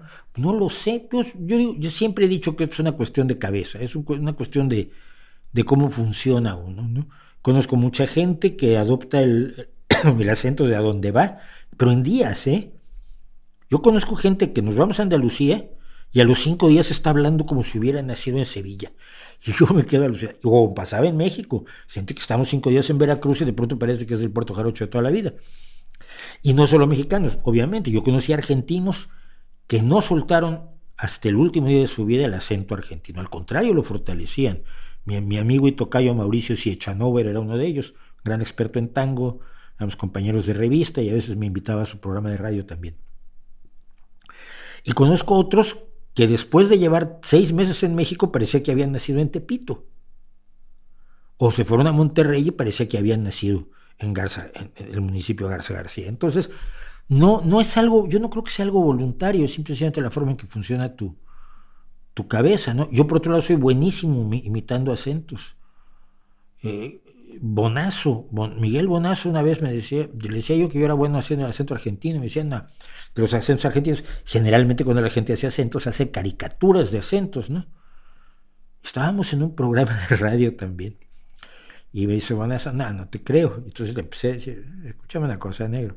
Y me miró como diciendo, pero tú de dónde saliste, tú naciste en, en, en Corrientes 348. Y yo, no, soy bueno imitando acentos, pero no, nunca, nunca me salió, no, no traté de conservar el acento mío, ni mucho menos. Y se, eh, hablo con la C cuando a veces aquí en España, pues por, porque, por, por, por, corre, porque es una cortesía al país que te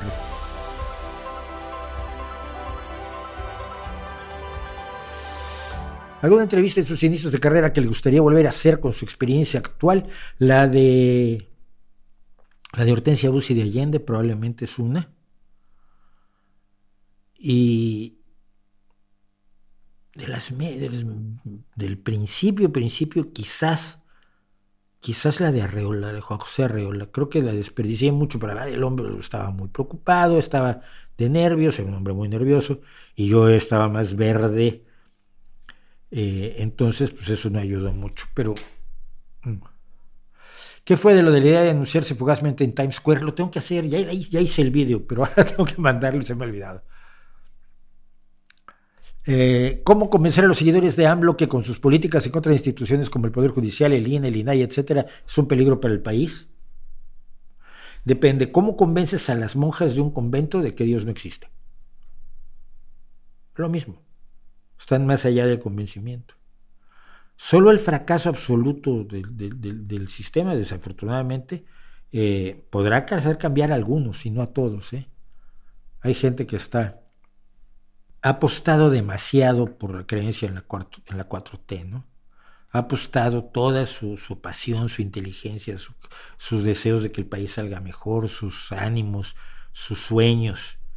Y no, es, para la gente es muy difícil apostar todo eso y luego decir, pues perdí. Es el síndrome de la vida perdida se llama y a mucha gente le pasa.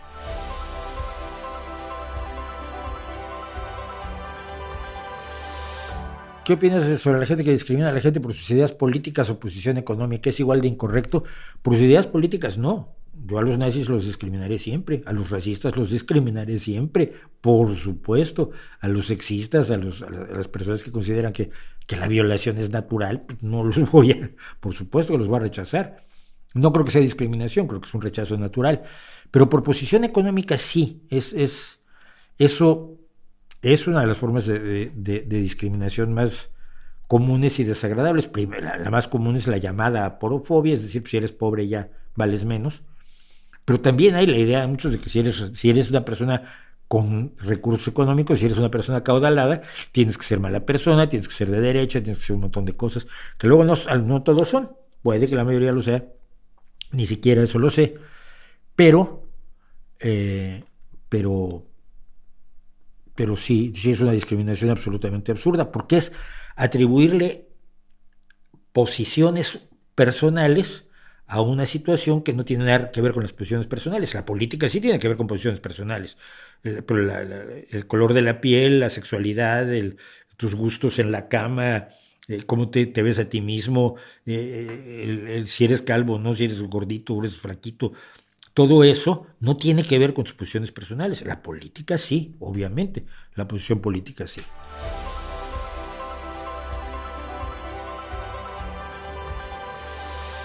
¿Crees que se debería incluir ateísmo en la clase de religiones comparadas?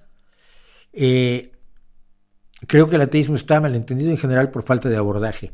El problema es que el ateísmo es la conclusión de una visión previa, que es muy difícil enseñar en religiones comparadas que es la necesidad de tener evidencias tan grandes, tan sólidas, tan fuertes, como fuerte es la afirmación de que existe un personaje, un ser, una fuerza, un individuo, un, algo que creó el universo. ¡Wow! Es potentísimo, ¿no? Es difícil inventarte algo más heavy. Ah, Dios creó el universo. ¡Wow! ¡Qué bien! ¿Cómo lo sabes? Lo dice aquí en este libro. Tengo aquí otro libro donde dice que el lobo se comió a Caperucita y luego el cazador rajó al lobo y sacó a Caperucita viva. Pero el que lo diga en un libro no, representa una... No, pero es que este libro lo dictó Dios. ¿Vale? ¿Cómo lo sabes? Toda la actitud ante la religión que es previa a decir no creo que haya un Dios, no la veo quizás en un curso de religiones comparadas pero quizás sí, no sé. No lo había planteado nunca, así que me quedo con la idea.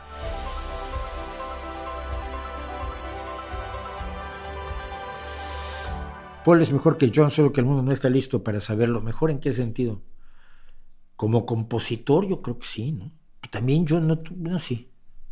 Pero John tiene cosas enormes. No, no, no, no voy a entrar en eso.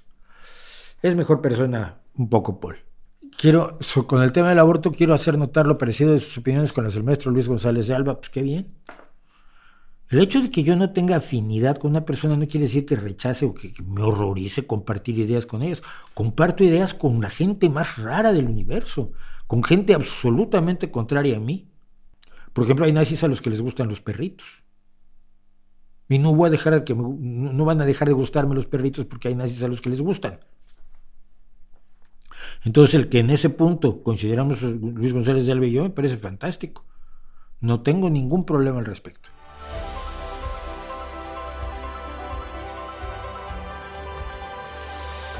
En un video hablas del anarquismo. ¿Podrías complementar aún más la idea de por qué la misma ideología no es posible? Como lo plantea, es que ya lo he comentado muchas veces, simple y sencillamente es, si tú planteas que no haya una autoridad, porque todo el mundo se va a portar bien, porque presupones que a falta de autoridad y teniendo una cierta abundancia material, es decir, un anarquismo en, unas condiciones de escasez es imposible de plantear, pero unas condiciones post-escasez, el que todos se van a portar bien, tiene el defecto de que con que uno no lo haga se derrumba todo. Con uno que se porte mal ya tienes un problema. Está, está haciendo algo incorrecto ya, pero ¿qué leyes lo impiden? Ah, bueno, no, pues hacemos una ley. Vale, hacemos una ley y luego ¿cómo hacemos que esa ley se cumpla? Bueno, pues tenemos una institución que hace que se cumplan las leyes, la policía, por ejemplo. Vale, si las personas infringen esa ley, ¿qué tenemos? Bueno, pues entonces tenemos una institución que analice si realmente infringió esa ley y entonces tome, tome decisiones. Vale, y si la infringió, entonces ya tenemos jueces. Y si la infringió, ¿qué hacemos? Bueno, pues entonces lo castigamos. Bueno, entonces, ¿qué hacemos? Pues cárceles o sistemas punitivos. Vale, pero esto lo cualquier juez puede hacer lo que quiera. Bueno, no, porque necesitas un contrapeso en otros poderes. Los, ya tienes a los que hacen las leyes, tienes a los que aplican las leyes, porque necesitas uno que, que, que, que, equilibre a los otros tres y tú estás haciendo la democracia a toda velocidad. No es viable porque siempre va a haber alguien que se salga del... Yo, yo creyendo que la mayoría de la gente es buena, que la mayoría de la gente es incapaz de cosas tan brutales como el asesinato, y por eso nunca he aceptado la idea de que el ser humano es un animal eh, asesino, asesino por naturaleza, sé que hay gente miserable. Y sé que hay gente buena que si le das la oportunidad de dejar de serlo, lo haría. Yo no creo que todos no robemos porque las leyes nos dicen que no hay que robar. Yo creo que no robamos porque no robo, porque no me gusta que me roben a mí. Es una especie de pacto social allí pero una institución absolutamente eh, anarquista es enormemente frágil. Y lo que platicábamos del, anarcocapitalismo, de los, libertarianos con los osos el otro día, es muy, muy buen ejemplo. El anarquismo no funciona ni a derecha ni a izquierda, ¿no? Cuando tienes un problema social, lo tienes que abordar socialmente. Y para que se aborde socialmente con efectividad un problema, tiene que haber una organización social. Y esa organización social ya va en contra de la idea de la anarquía, la de la falta de autoridad, de la falta de represión, de la falta de, obligación, de la falta de elementos que te fuercen, que te obliguen a convivir en sociedad en momentos en que preferirías no hacerlo. En, policías que te detengan cuando te pasas un semáforo en rojo o te pongan una multa porque vas a más de 120 kilómetros por hora, que era el límite de velocidad, cuando tú en realidad este, en ese momento te estabas sintiendo Max Verstappen y querías llegar a los 300.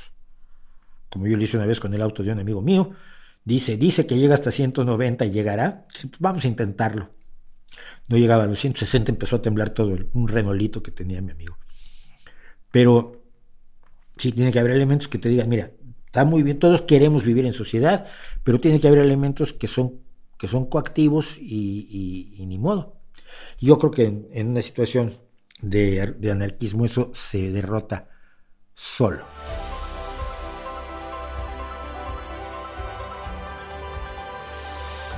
La Guerra del Fuego de los años 80 era una buena película. Era una buena película. Me acuerdo vivamente de algunas escenas. ¿eh? Curiosamente, la escena que más me acuerdo es cuando la chica le enseña al, tipo que se la secuestró, o bueno, nunca la secuestró, pero bueno, que con los tipos con los que va a hacer el amor de frente y no por detrás. no de perrito. Y eso, eso lo recuerdo vivamente como si hubiera sido un gran avance social el, hacer el amor de frente, ¿no? Que es las curiosas cosas se acuerda uno. Pues yo tenía 16 años cuando vi. ¿De cuándo es? Los años 80. No, es de los 70. No, la Guerra del Fuego es de los años 70. Seguro casi.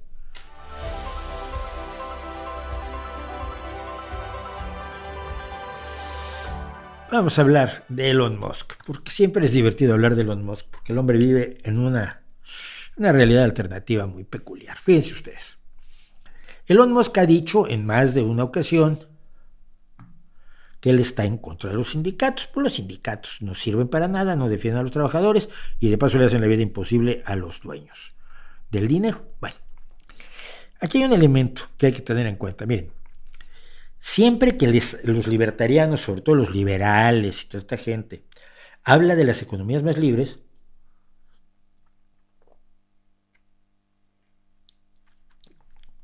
habla de los países nórdicos.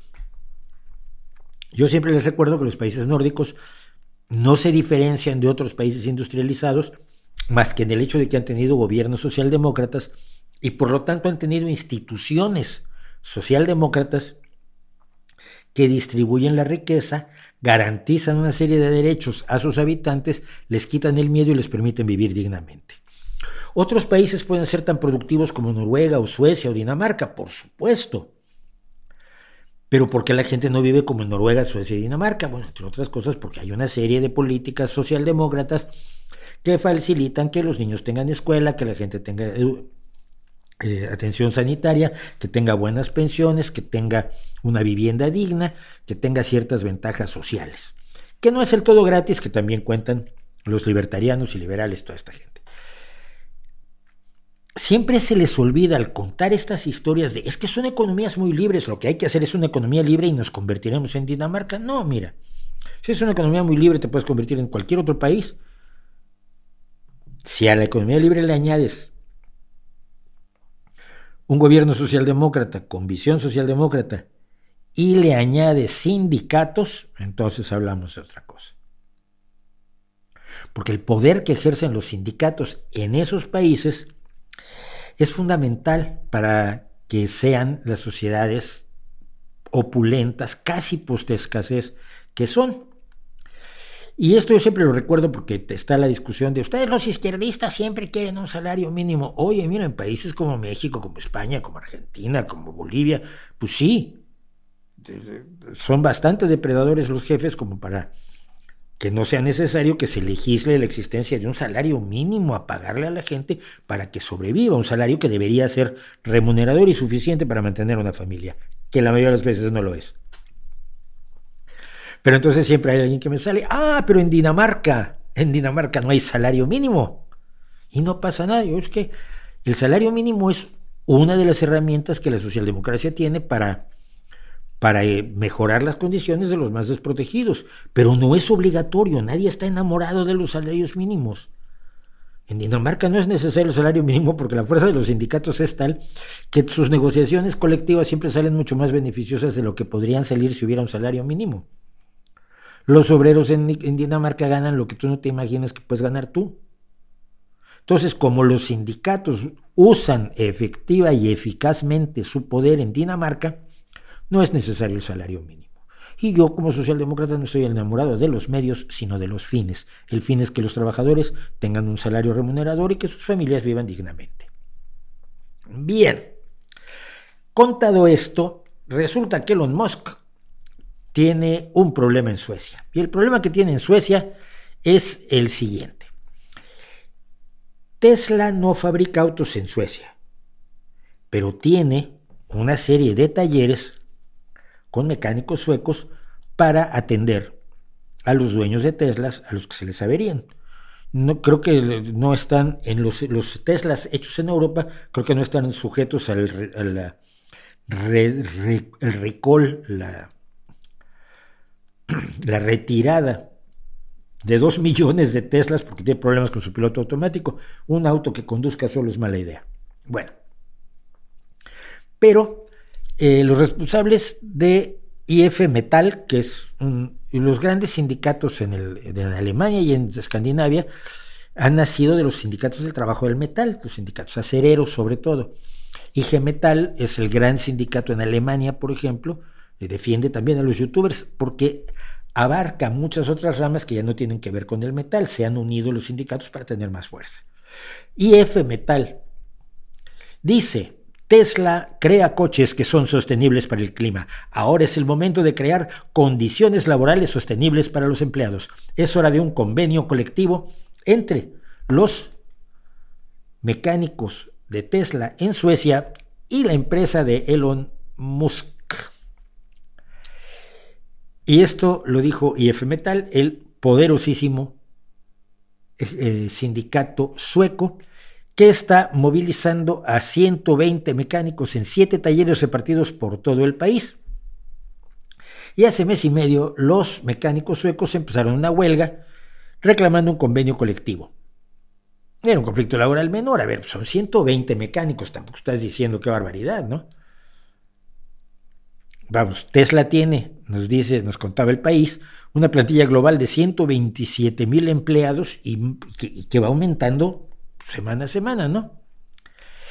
El problema es que los sindicatos deben ser solidarios. Una de las ideas del sindicato es precisamente que el pertenecer a la clase trabajadora nos identifica más de lo que nos debería separar, el que tengamos un color de piel diferente o trabajemos en, industrias diferentes, etc.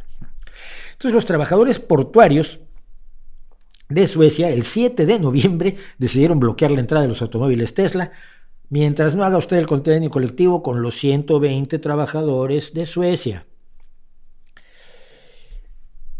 Bloquearon los automóviles Tesla en los cuatro principales puertos suecos y luego en todos.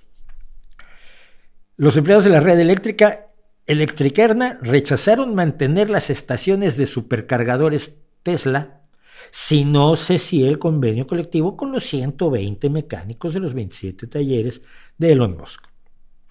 Los taxistas de Estocolmo amenazaron con suspender los nuevos pedidos de automóviles Tesla muy, muy sostenible. Imagínate, un Tesla se, usa de taxi en Estocolmo, pero van a dejarle de comprar Teslas si no hace un convenio colectivo con los 120 mecánicos. Medio centenar de trabajadores de la firma Hydro, Hydro Extrusions que suministra a Tesla componentes de aluminio utilizados para reforzar la seguridad se quedaron en casa o realizaron otras tareas. Los pintores de carrocerías dejaron de pintar Teslas. Los empleados de limpieza no limpiaron los edificios de Tesla. Incluso el servicio postal sueco se negó a entregar matrículas a Tesla, lo que de hecho le impedía hacer circular con sus automóviles nuevos. La reacción de Musk fue doble. Por un lado, dijo que esto era demencial. no sabes en la que te has metido, chaval. Eh, que era demencial el veto de los trabajadores de servicio postal. Lo dijo, por supuesto, en Twitter. Eh, y en una entrevista con el New York Times mostró su desacuerdo con la idea misma de la existencia de los sindicatos. Lógicamente, si tú tienes a los trabajadores cobrando lo que tú quieres, trabajando las horas que tú quieres, un sindicato te pone en una situación en la que puedes perder un poquito de dinero. Que ya les correspondía originalmente a ellos, ¿no? Bueno, el segundo frente fue judicial, acudió a los tribunales para denunciar la ilegalidad del boicot del servicio postal. Los jueces concluyeron el jueves pasado, hace una semanita, hoy celebramos una semana, de que PostNord no está obligada a hacer la entrega de las matrículas de las placas de los automóviles Tesla. O sea, los jueces están de lado de los trabajadores. Mira, el sindicato IF Metal defiende que los convenios colectivos son la base del modelo laboral sueco y que aproximadamente 9 de cada 10 trabajadores están cubiertos por sindicatos en Suecia. Ya ven, que una economía libre no es como les cuentan a ustedes, ah, es una economía libre donde tú te contratas libremente y te despiden libremente. No, no, no, no, no. Yo me contrato con mi sindicato. Porque yo solito frente a ti soy solamente un trabajador, tú eres una empresa poderosísima, la empresa del hombre más rico del mundo. ¿Yo qué soy junto a Elon Musk? O sea, una mosca. Pero si nos reunimos todos, ya podemos empezar a negociar desde una posición un poquito menos asimétrica. Los responsables del sindicato IF Metal dicen que gracias a que los trabajadores suecos están cubiertos por los sindicatos, se ha conseguido la paz social y la tranquilidad en Suecia. Gracias a su existencia se garantizan condiciones laborales sector a sector, desde salarios a pensiones, pasando por la duración de la jornada laboral o las vacaciones, todo lo cual ha sido logros de los trabajadores, no ha sido que a los dueños de las empresas se les haya ocurrido, ay mira, vamos a reducirles la jornada laboral, pues somos buenas personas, para que pasen más tiempo con sus hijitos. Las ocho horas se ganaron en la pelea laboral. Bueno, la ola de simpatía tenía muy mal a Donald, a Donald, a Donald, claro, lo identifico muchísimo, son, son tal para cual, a Donald Musk o a Elon, a Elon Trump, hasta que llegaron los sindicatos de Dinamarca, Noruega y Finlandia y dijeron somos solidarios con nuestros compañeros suecos, tú tienes que hacer un convenio colectivo con esos 120 mecánicos o aquí te paramos toda la producción. El sindicato danés 3F, al que su homólogo sueco pidió ayuda, anunció que se negará a descargar o transportar automóviles fabricados por la compañía que vayan a clientes en Suecia. La solidaridad es la piedra angular del movimiento sindical y se extiende más allá de las fronteras, dijo el presidente Jan Villatsen. Y así es. Así es. Sí, sí, sí, sí, me van a decir, y estoy de acuerdo con ustedes. Los sindicatos en Argentina son una basura, los sindicatos en Colombia no sirven para nada, los sindicatos en México tienen unos problemas del cupón, eh, los sindicatos de, tal otro país están coludidos con el gobierno y los sindicatos de otro lado están a sueldo de los jefes de las empresas, o sea que no sirven para nada. Sí, es cierto, pero es responsabilidad de los trabajadores el deshacerse de esos sindicatos y hacer sindicatos reales. El problema no es la institución sindical, sino la forma en que se pueda corromper. Pero si una institución la manejan corruptos y se va a corromper, eso no es que la institución tenga un problema. Cuando la institución se maneja bien, pasa esto. Noruega y Finlandia pueden ser las siguientes piezas de la partida de ajedrez. Te estoy leyendo todo esto del país, lo digo, porque los sindicatos del primero, Noruega, están analizando su propia respuesta en un país clave para Tesla, pues Noruega es el cuarto mercado de Tesla. Los tres primeros son Estados Unidos, Alemania y el Reino Unido. Porque tú hablas con la gente de dinero, hablas de dinero. Yo soy tu mercado, yo soy tu cliente, yo tengo derechos. Yo soy tu trabajador, yo tengo derechos y hablemos de dinero. Eh, el Sindicato Finlandés de Trabajadores del Transporte AKT decidió el jueves unirse a la huelga de solidaridad contra Tesla y afirmó que iniciaría un bloqueo de los vehículos Tesla con destino a Suecia en todos los puertos finlandeses a partir del 20 de diciembre. No todas las luchas sindicales se ganan. Yo no sé si puedan ganar esta lucha. Me parece un capricho brutal de Elon Musk que se mete en todo este lío por no hacerle un convenio colectivo a 120 mecánicos que necesita para que sus automóviles sigan funcionando en Suecia, que es un país que compra muchos tantos que los usa de taxis. Los sindicatos pueden perder el pulso, siempre. La lucha sindical no es de ganamos siempre, la lucha sindical es de ganar y perder. No sé si, si Elon Musk los pueda derrotar, es un capricho. Elon Musk es un niño caprichoso que tiene un problema, parece que su, mamá no lo abrazaba. Es la impresión que da siempre. Necesitaba que sus papás lo abrazaran más. Pero eso es un ejemplo de lo que siempre he dicho respecto de, la importancia de los sindicatos y de que sin, sin esos elementos que le dan poder a quienes no lo tienen, los otros que tienen poder, por buenas personas que sean, por lindos, por simpáticos, por agradables que sean, van a tender al abuso. No todos, pero sí muchos. Y cuando te quieres enfrentar al hombre más rico del mundo y por lo tanto al hombre más poderoso en muchos terrenos, en muchos aspectos, el hombre más poderoso del mundo, si no lo haces así, él va a hacer lo que quiera. Si te estás tú en un sindicato y ese sindicato no está funcionando, tíralo y compra otro. Pon otro.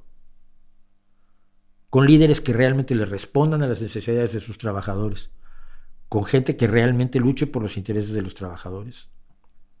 De otro modo, de otro modo las cosas nunca cambian.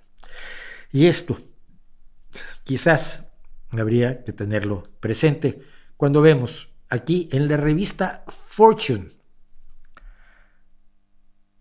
cómo los problemas del, del sindicato de Tesla de Elon Musk en Escandinavia están escalando rápidamente, mientras el jefe del sindicato dice que la actitud de señor feudal de Elon Musk simplemente está equivocada.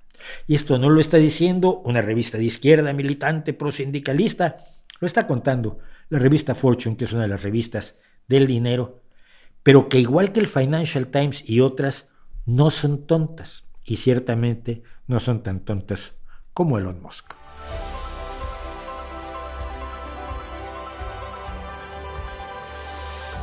¿Cómo le hace Antonio Samperio? ¿Cómo hacen los menos agraciados físicamente para tener a mujeres hermosas como pareja? Pues poder, fama, labia, simpatía, inteligencia. No solo el atractivo físico es, es determinante, es un elemento de la complejidad de las relaciones humanas. Y si hay relaciones humanas complejas, hombre, la relación de un hombre con una mujer o de una persona con su pareja, hombre con hombre, mujer con mujer, eh, quimera con quimera. La relación que implica amor y sexo entre dos personas es lo más complicado que hay. Y es inexplicable. Yo creo que estamos muy lejos de explicarlo. Y voy a contar una anécdota simplemente porque creo que expresa lo, lo complicados que somos en nuestra cabeza. Esto me ha pasado en más de una ocasión. Tienes un amigo, a mí, no chico, a mí me gustan las mujeres de pelo oscuro largo. Pechos generosos, cintura pequeñita y más bien rellenitas.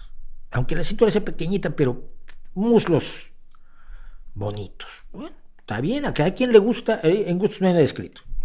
Pronto vas por la calle y el tipo hace así. Se deja dos vértebras en el giro de la cabeza, se voltea y dice, ¿viste qué preciosidad de chica?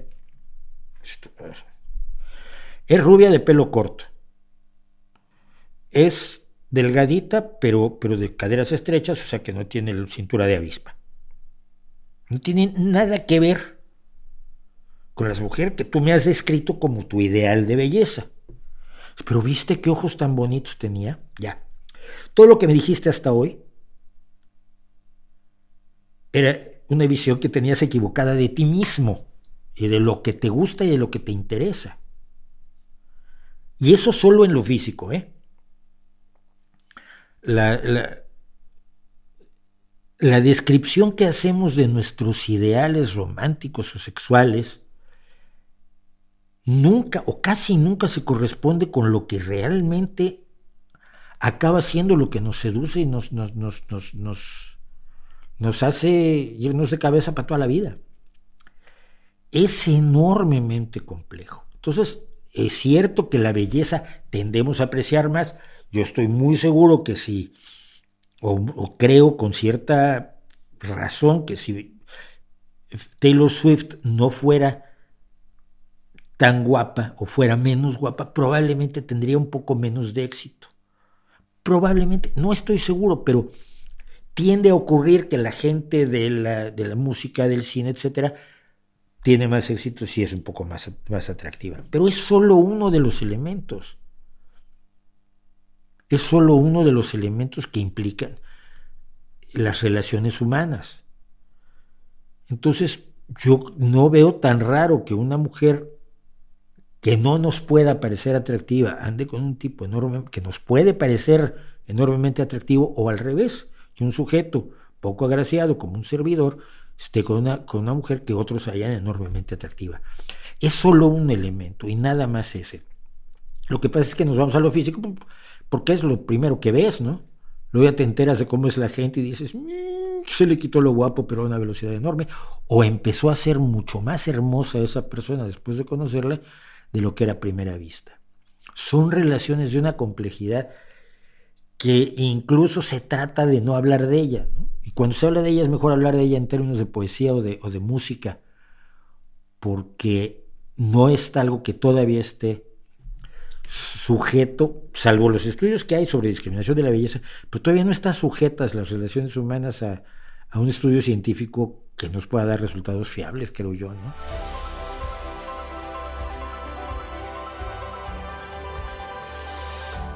Poco le he escuchado hablar sobre el STL y el subcomandante Marcos, pues porque no hay mucho que decir de ellos, ¿no? Hace años están desaparecidos.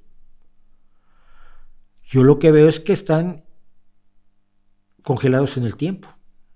O sea, no he visto los grandes tendidos eléctricos, los sistemas de drenaje, los médicos de, de los municipios rebeldes que hayan ido a estudiar medicina y ahora hayan regresado y hayan puesto hospitales y, se deshicieron de una situación de opresión, pero nada más, ¿no? hay, no hay una visión más allá de quedarse congelados en el tiempo bajo mínimos, o es la impresión que siempre me han dado. Marcos a mí siempre me pareció una fuerza innecesaria, necesaria pero al mismo tiempo innecesaria, necesaria pero estorbosa. Y, el STLN fue un movimiento que dice, ojalá y les vaya muy bien, no parece que les haya ido tan bien. Son dueños de su tierra, son dueños de sus, de sus productos, de sus... Pero ni, ni tienen los avances sociales que, que, que harían que los aplaudieras y además siguen estando bajo la amenaza de quienes de quienes ambicionan lo que, lo que tienen, sobre todo en términos de tierras, los, los municipios rebeldes. Así que no, hay, no sé mucho qué decir.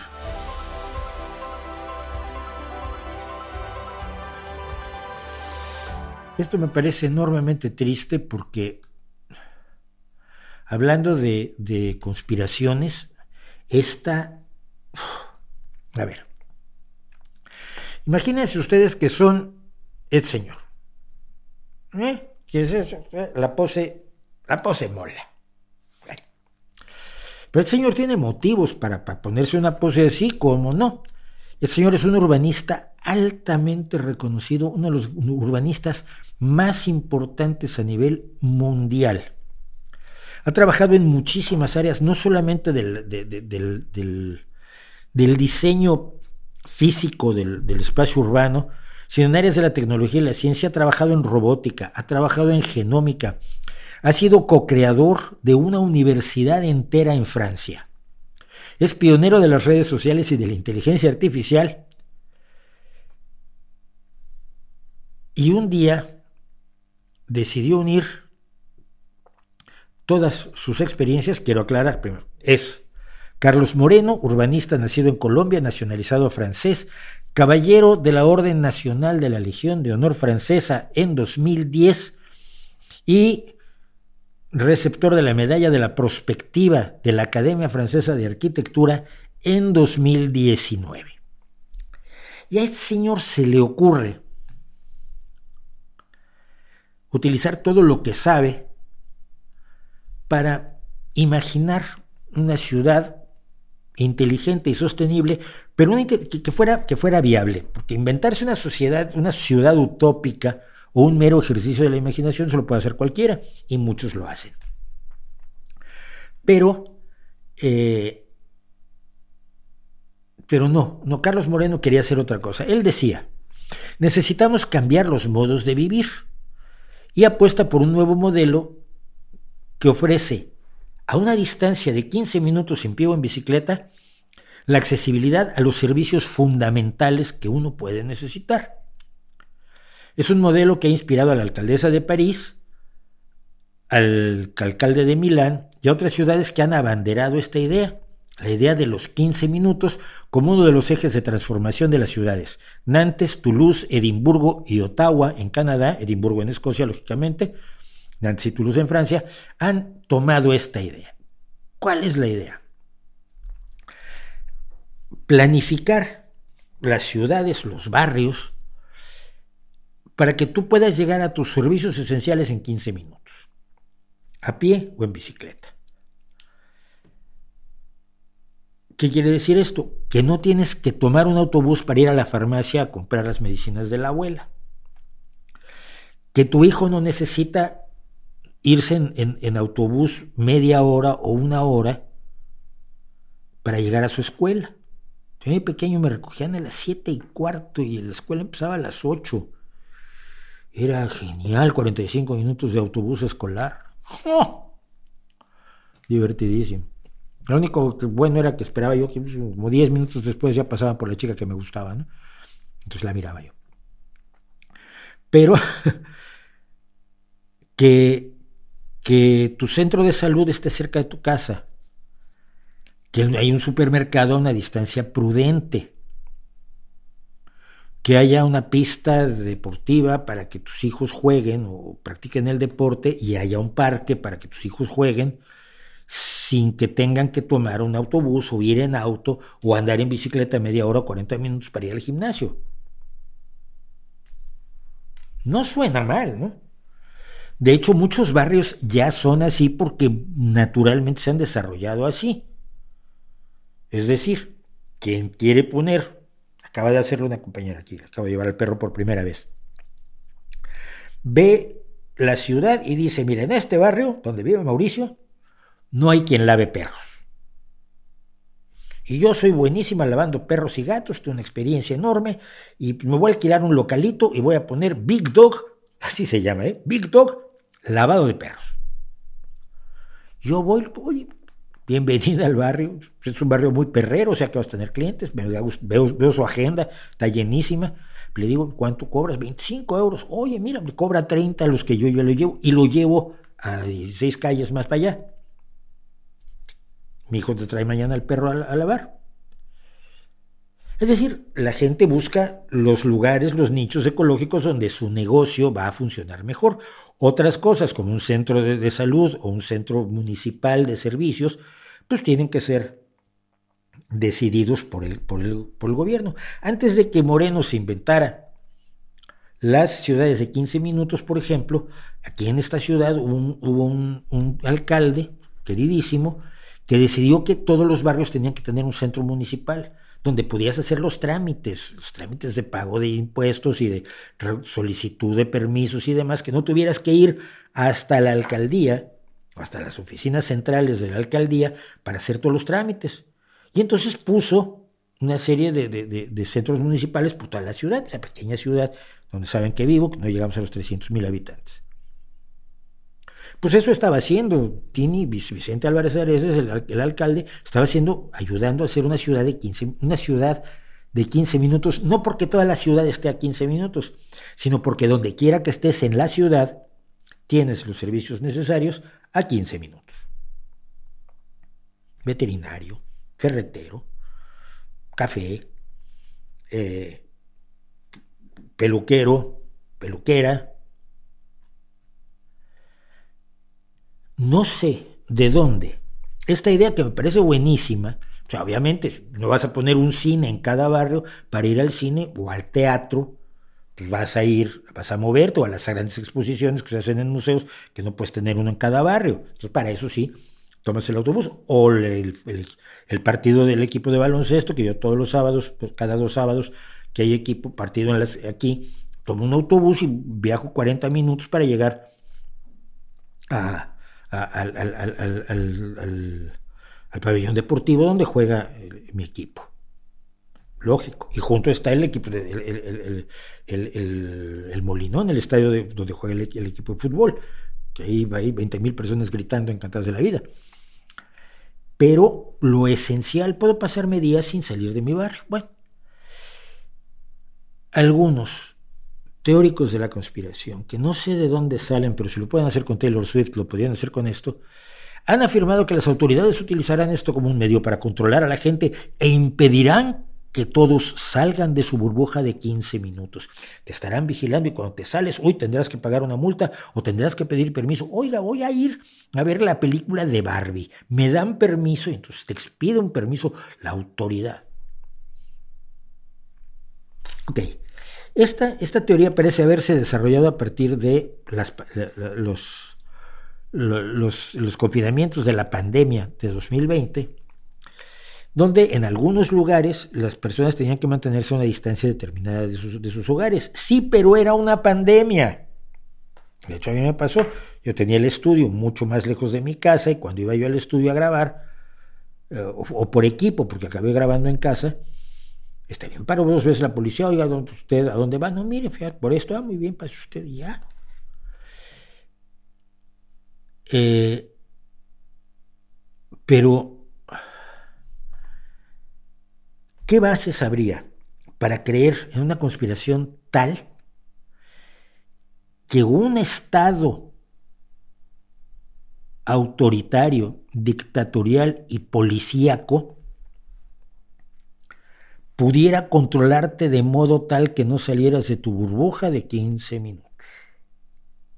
Bueno, primero que nada necesitarías un Estado que no fuera democrático.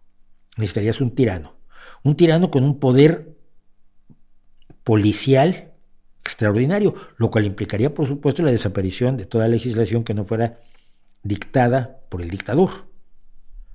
Es decir, ni, ni poder legislativo, ni leyes. Si los jueces pues, hacen lo que dice el dictador, como antes se hacía en toda la historia, ¿qué, qué dice el juez? Lo que diga el rey.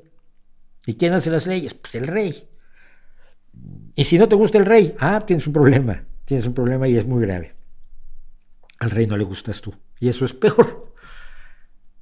Es decir, la estructura social que debería existir para que la, idea de la ciudad de los 15 minutos fuera la opresión, represión policíaca que se pretenden inventar los conspiranoicos, en ese caso lo menos importante serían las ciudades de 15 minutos. ¿eh? Tienes un problema gravísimo con una tiranía de, aquellas que, norcoreanas que exigen la, que te levantes en armas lo más antes de que se consolide de ser posible.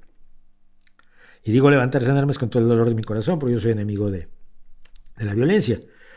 Pero vamos, la, la alteración del orden social que conocemos actualmente para establecer la ciudad de 15 minutos sería tan grave que la ciudad de 15 minutos es lo menos importante. ¿Qué pasa en las cabezas de algunas personas? No lo puedo no lo puedo entender.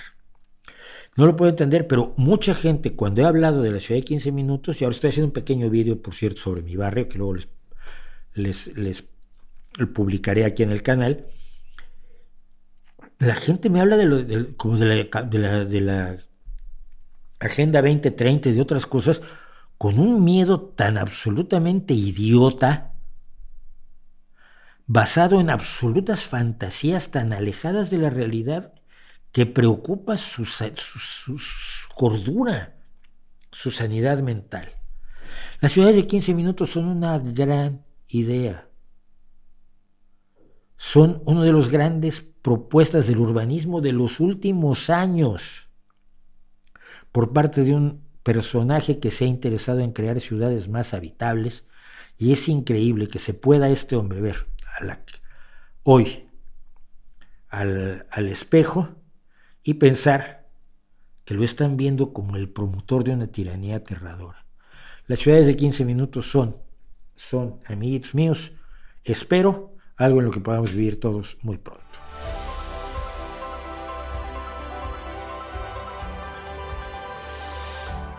Una conspiranoia común entre cierto sector de la izquierda es la que dice que la proyección de Mercator está hecha para beneficiar y mantener el dominio del norte global. ¿Puedes hablar de ello? Es una estupidez. Te voy a explicar por qué.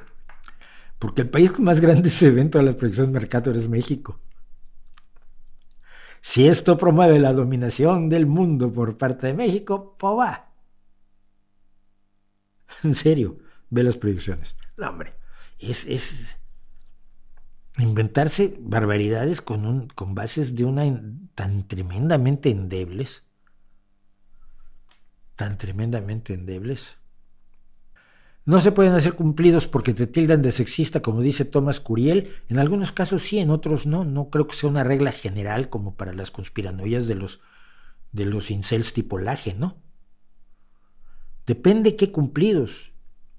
Y depende a quién. Si te toca alguien que está totalmente enloquecido o enloquecida por el posmo, pues sí, te va a llamar de todo. Pero si entre gente normal no pasa, ¿no? Ay, qué bonito. me gusta tu pelo. Ay, pues muchas gracias. Ya. No pasa absolutamente nada. No es lo mismo, no es un cumplido, no es lo mismo, ya lo he comentado, que un piropo callejero en mal lugar a las 11 de la noche, una chica que viene sola por la calle, ¡ay, qué guapa estás! Pues obviamente eso ni es un cumplido ni nada, es una agresión. Pero no, los seres humanos nos hacemos cumplidos normalmente.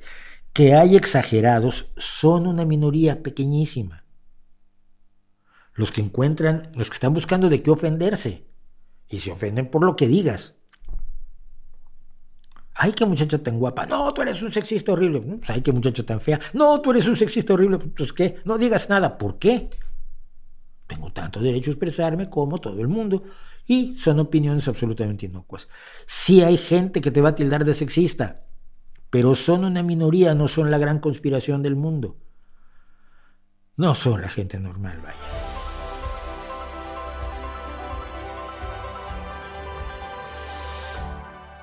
Hay mucha gente que está encantado de, de, que tenga yo entradas para Warren. Dice Víctor Valdés que no importa cuántas veces las hayas visto, escuchado en las plataformas de música, te van a volar la cabeza. Eso espero. Eso espero.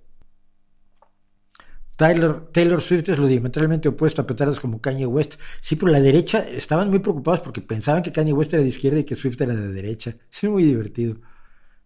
Podría comentar algo sobre el supuesto juicio contra Biden. Es muy curioso. No es un juicio, es, es, la impugnación, el juicio de impugnación. Van a, han empezado los procesos para impugnar a Biden, pero todavía no saben por qué. Es decir, están buscando la causa. Ya iniciaron el proceso, pero todavía no, saben, todavía no hay causa. Pasa es que es la venganza de los republicanos, que ahora tienen mayoría en, el, en, la, cara, en la Cámara Baja, la venganza por las dos impugnaciones que se hicieron contra Donald Trump, que tenían en ambos casos motivos para hacerse. Pero aquí no tienen motivo, es simple y sencillamente venganza y punto. La irracionalidad se ha apoderado completamente del Partido Republicano. Eh, y, es una irracionalidad que saben que es falsa. Decía yo que oía yo la entrevista con Liz Cheney ayer. Liz Cheney los conoce a todos ha sido durante muchos años uno de los elementos clave del Partido Republicano y ahora, como dice ella, se siente muy rara de que la, izquierda la esté, la esté recibiendo.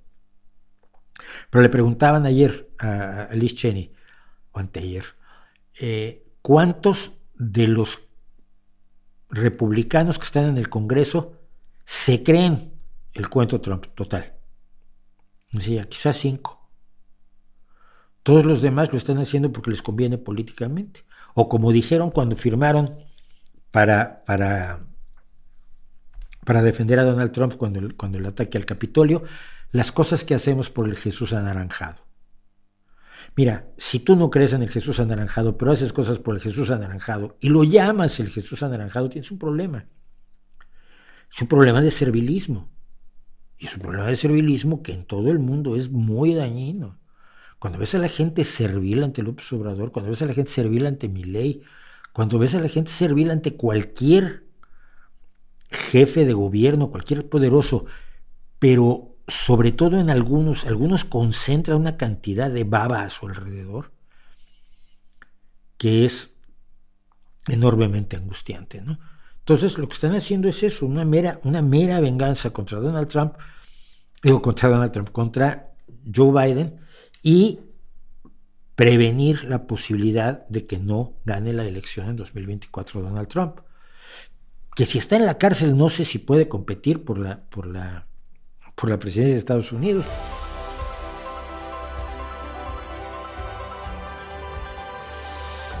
París, Marisabel Gutiérrez de Velasco desde París, mira, muchas gracias. Hay demasiados youtubers que se arriman a lo que más les interesa, pues sí, pero ¿por qué hay tan pocos de izquierda? Y yo sigo preguntando. Los youtubers probables no son de izquierda, no, no son de izquierda, ni mucho menos. No sé quiénes sean, ¿eh? Todo esto. Ya veo venir a los youtubers antiprogres llorando cuando se sepan de esta sección. Yo alguna vez los llamé, dije que eran fachas y se enojaron muchísimo. ¿Por qué? Porque todos ustedes, se, además se reunieron Hicieron un vídeo cantando una canción que escribió uno de ellos, malísima, que se llama Somos los fachas. Pues mira, si tú dices que eres facha, yo te digo facha. A mí no me puedes decir comunista porque no lo soy, siempre he dicho que no lo soy y que nunca lo fui. Yo creo que hay mejores youtubers de izquierda que de derecha, Diego Rosarín, no sé, él se peleó conmigo, Quetzal no sé quién es, Café Kioto, Rosana Kramer, pero no en España, ¿eh? ¿Te das cuenta? Todos los que has mencionado, yo no los conozco. Conozco, conozco a Rosana Kramer, que no sé si siquiera si es de izquierda, le he visto tocar otros temas, no veo su, canal, pero si dices que es de izquierda, va, te lo creo. Pero en España no. En España lo único que sé es este que te digo que es medio Nasbol. Uh, la portada de la revista siempre con la silueta de Claudio Sheinbaum con una banda con suásticas y la leyenda no permitiremos, no permitamos que ganen. Me parece absolutamente inaceptable usar una suástica eh, contra ningún adversario político, a menos que sea nazi. Y en el caso de Sheinbaum, que es descendiente de judíos, pues me parece más desagradable. Y eso que no votaría yo por ella, pero vamos, ni en artículo mortis.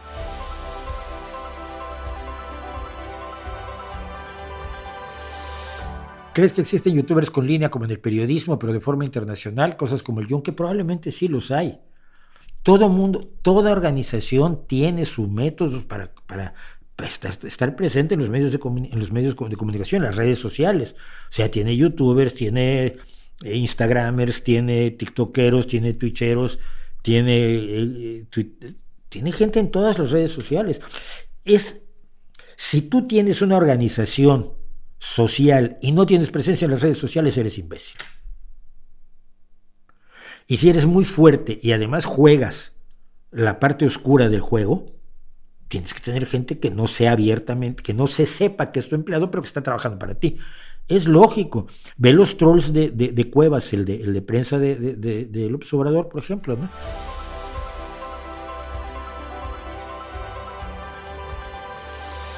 Dice el Noelio. Usted tiene una fuerza de aguante ante los comentarios negativos admirable. ¿Cómo lo hace? No les hago caso. Bien. Te voy a poner el caso clásico. Vas caminando por la calle y te dice, hijo de puta.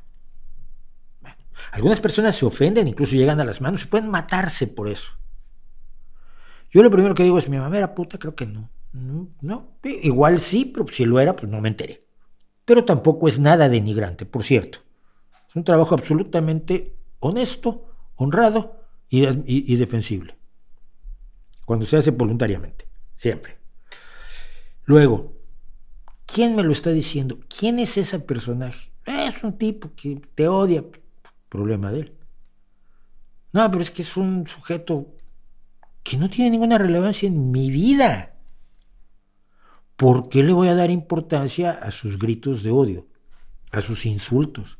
A mí me insulta alguien que, oye, alguien a quien le tengo yo respeto y cariño y consideración intelectual o moral o artística y que me dice, oye, Mauricio, eres un imbécil por haber hecho esto. Eh, tampoco me lo tomo como insulto, probablemente digo, uy, igual, tengo, igual tienes razón, déjame ver porque invisibilidades cometemos todos. Pero los comentarios negativos, ¿qué pueden decir? ¿No les gusta mi aspecto? Pues sí, si cambiara yo mi aspecto tampoco les gustaría, o sea que me da igual. El otro día pensaba yo en unos que son muy chistosos, que son los que me dicen, es que te vistes como joven. No, mira, Si es porque tú te vistes igual que yo, tú tienes un problema. Yo me vestía así desde los 18 años, con camisetas y pantalones vaqueros. Si tú te vistes igual que yo, te vistes como un señor de 68 años. No es que yo me vista como joven. A lo mejor el problema lo tienes tú. Eh, entonces, gente me hace insultos a mi aspecto, insultos a mi, a mi forma de ser, insultos a... ¿Qué importancia tienen? Solo tienen la importancia que tú les das. Y yo no les doy ninguna. Me dan igual.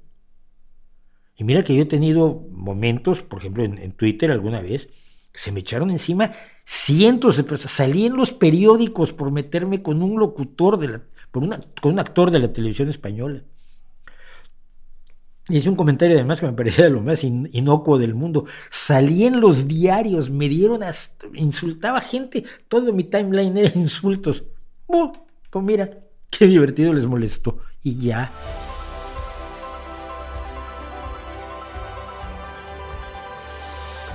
Le ha tocado toparse con bolcheviques que con tal de legitimar sus ideas intentan blanquear los crímenes de líderes como Stalin o Mao. Sí. Y de hecho me, dejan así como, ¿de, verdad estás defendiendo a Stalin? alguien alguna vez en una, en una conferencia, una vez, cuando yo todavía iba a Naucas, una vez en Naucas hablé sobre el Lisenco. Y, después fui al baño y estaba, todavía estaba otra gente hablando, pero yo tenía que ir al baño. Cuando regresó una chica como de 30 años me dijo, pero ¿por qué te metes con Stalin? yo decía, pero no es normal, no puede ser de verdad. Mao, la, la gran hambruna de Mao, siempre he dicho que no fue voluntad de Mao fue producto del sistema que estableció a Mao, pero no fue tan voluntaria como fue quitarle la comida a, los kazajos y a los ucranianos, que es lo que hizo en el Holodomor Stalin. Stalin asesinó gente, vamos, con una minuciosidad absolutamente despreciable. Mao era un poco más indirecto, en la, revolución cultural se notó. Pero no he encontrado tampoco a nadie que defienda demasiado a Mao, pero Stalin sí, hay stalinistas. Hay, hay mucho estalinista.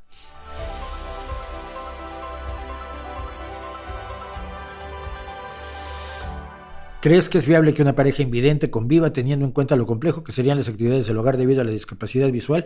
No solo es viable, ocurre, ocurre perfectamente, ocurre sin ningún problema y me parece muy bien que ocurra. Hay formas de que la gente sobrevive y se organiza sin la, sin la vista. Gente que vive sola y es invidente.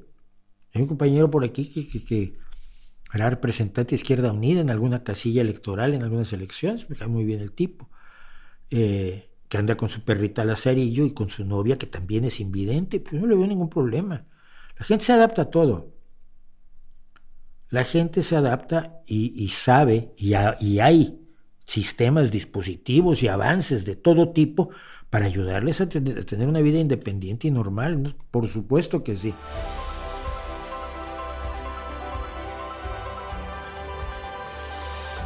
Te acompaña tu madre de 89 años y dice que le gusta mucho tu estilo, pues a mí también me gusta ella. ¿Qué? ¿Por qué no? Eh, gracias por la mención. Ya van dos, una más y me hago Patreon. Dice Enrique Rebollar. Tercera mención. Chas. no, decir, no tienes ninguna obligación de nada.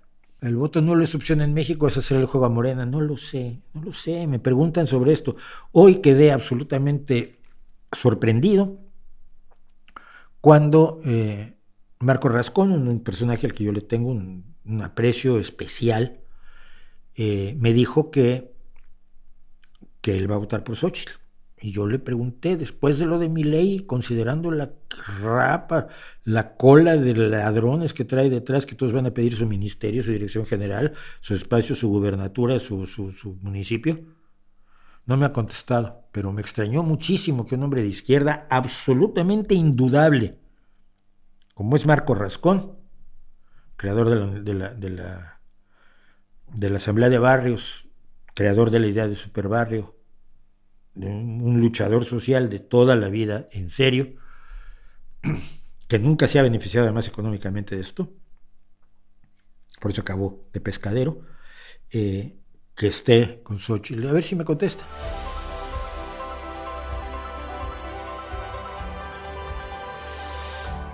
Se podría implementar el sistema carcelario de Bukele en algunos países, se podría, pero no creo que se deba. No creo que sea la solución. Esa gente, cuando salga de las cárceles, no va a querer otra cosa que si no es, si no es venganza. Estás haciendo condes de Montecristo en grandes cantidades y sin siquiera la moral del conde de Montecristo. Siento que es un peligro. Lo más que recuerdo, ah, mira, Alejandro Martínez de la Guerra del Fuego se acuerda cuando al Neandertal se le cae el, eh, se cae al río con el fuego. Sí, sí, es maravilloso. Si no la conocen, a ver, voy a tener que hablar un segundo de esta película y luego termino con, la violencia en México y me salté un montón de cosas. Eh, como siempre, como siempre me salté un montón de cosas. Ah, la Guerra del Fuego es la historia de una tribu, un clan, no sé, no creo si eran neandertales o, eran Homo sapiens eh, primigenios, que tenían fuego pero no sabían hacer fuego. Y entonces, pues, el día que se les apaga el fuego, y esto es, esto es un elemento importante en la evolución humana, cuando ustedes estudian algo de paleoantropología y de, los, de la evolución de, de las culturas humanas, de todas las especies humanas, incluso eh, hábiles y, y Erectus y, Heidelbergensis y demás, y antecesor, por supuesto, el descubierto aquí en, en Atapuerca. Una cosa es tener el fuego y otra cosa es hacer fuego, son dos etapas distintas. Muchos se hacen de fuego, pero no pueden hacerlo, entonces tienen que mantenerlo y viven o vivieron, calculamos, preocupadísimos por mantener el fuego, por mantenerlo alimentado, porque una vez que se te apagaba o se lo pedías al vecino o te quedabas sin fuego. Aprender a hacer fuego fue otra etapa de la humanidad. Entonces estos se quedan sin fuego y no saben hacer fuego y van a otra tribu, a otra clan, a otra sociedad a hacerse de fuego. Y hay un choque cultural maravilloso, choque cultural que está magníficamente contado desde el punto de vista cinematográfico, porque hablan en un idioma que no existe. Entonces no hay diálogos. No hay diálogos por lo menos comprensibles para, para uno. Y, y, no me acuerdo cómo se hacen con el fuego y se hacen con la chica, de lo que contaba antes al, al principio de esta transmisión, pero lo recuerdo como una película que, que sobre todo contaba el choque cultural que es cada vez menor. Es cada vez menor, porque cuando tú vas con los, con los Watusi, resulta que lo que están haciendo es esconder el, móvil, porque traen, traen celular y porque tienen televisión con su satélite en casa, pues la ocultan cuando vienen los turistas para fingir que ellos siguen viviendo como en el siglo XVIII. Eh, las comunicaciones hacen que los choques culturales sean cada vez menores. Aunque hay sociedades con las que hay choques culturales enormes. Los japoneses, por ejemplo, Japón que sigue siendo una sociedad muy cerrada, cuando la gente va a Japón se llevan unos choques culturales enormes y los japoneses cuando salen, los coreanos cuando salen, tienen choques culturales importantes. Pero, pero ya no es lo que era cuando eran culturas absolutamente ajenas una a la otra. Y creo que la Guerra del Fuego lo, lo representó muy bien en su momento. Y qué raro que esté desaparecida esa película. Yo creo que debería seguirse viendo. La Guerra del Fuego 1981, mira, yo la recordaba más hacia los 70 porque yo salí de la prepa, el bachillerato, el 76. Yo pensé que la había visto con mis amigos del bachillerato. Y evidentemente no. Adriana Viña, gracias por recordarles darle al directo like. Y hace así. Mi papá me enseñó la música de los Beatles, tengo 35, los aprecio con nostalgia. Me sorprendió saber que hay un falso integrante y los mensajes de los discos al escucharlos al revés. Primero que nada, no hay un falso integrante y segundo, no, no hay mensajes con los discos escuchados al revés. Fue un invento de los locos conspiranoicos estadounidenses, de, los el extremismo religioso que decía que había mensajes satánicos en los, en los, discos y los oyes al revés. ¿Y a quién se le ocurre oír discos al revés? A los imbéciles creyentes fanáticos religiosos estadounidenses, nada más.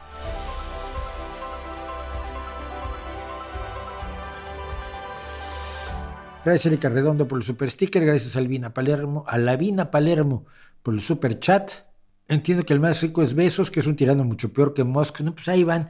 Pero por ejemplo, los sindicatos en las, en las almacenes de, de Amazon también van creciendo, eh. Cuidado empezaron a organizarse sindicalmente los trabajadores de Amazon y la situación laboral en Amazon ha mejorado, sin ser todavía buena, pero ha mejorado muchísimo de cuando nos enteramos que no podían ir al baño y en botellas de refresco andaban, andaban orinando, que me parecía a mí verdaderamente terrible, ¿no? Aquí en México le hubieran salido ofertas de empresas que le garantizan no tener sindicato o mecánicos que firman que no quieren sindicato. Sí, pero es una cuestión de costumbre. En Estados Unidos la lucha contra los sindicatos es feroz, hay empresas dedicadas a impedir que se, sindicalicen los, los trabajadores. Yo he leído mucho material, curiosamente, de este tipo de organizaciones.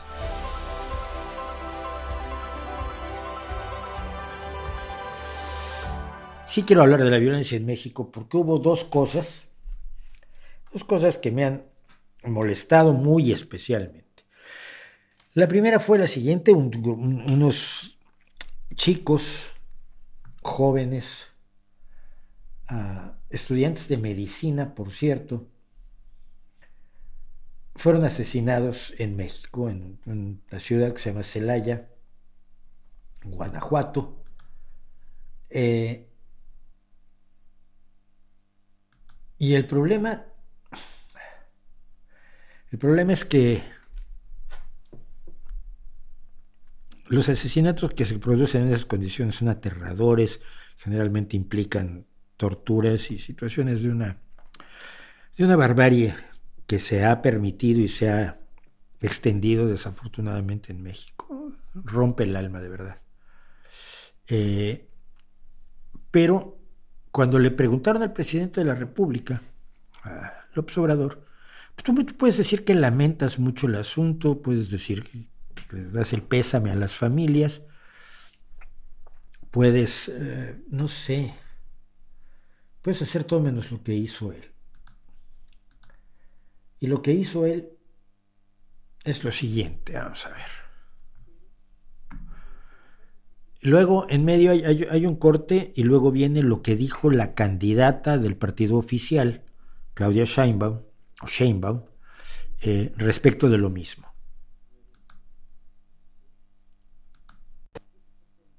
Eh, sucedió es que este, eh, jóvenes estudiantes, incluso de medicina, este, fueron a unas fiestas a Querétaro y de regreso pasaron creo que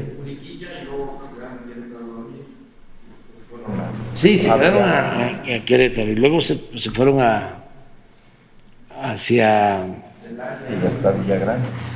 A Villagrán, y en algún lugar de esto pasaron. Esto es todavía hipotético, todavía no se tiene toda la investigación, se está investigando. Pasaron a algún lugar, supuestamente para la adquisición de, de droga, y ahí los asesinaron.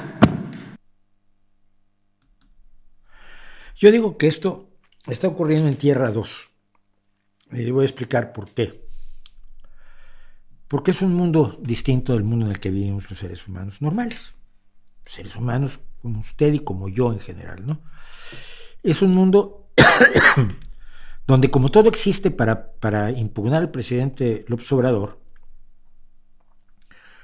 porque todo es, son sus enemigos, son sus adversarios que no lo quieren, entonces todo lo hacen para perjudicarlo, tiene que demostrar que su gobierno no tiene ninguna responsabilidad, por ejemplo, en el brutal, el brutal aumento de la violencia en México o del mantenimiento de la violencia en México,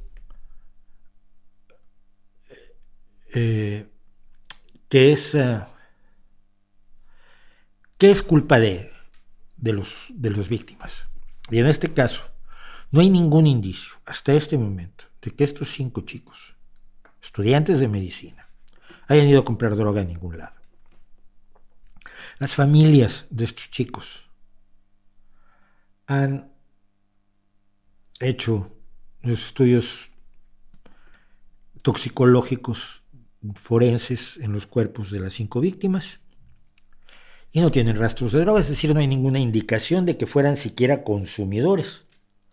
Aunque obviamente si las habían ido a comprar allí, pues, no, tenían por qué estar haberlas consumido de inmediato, pero,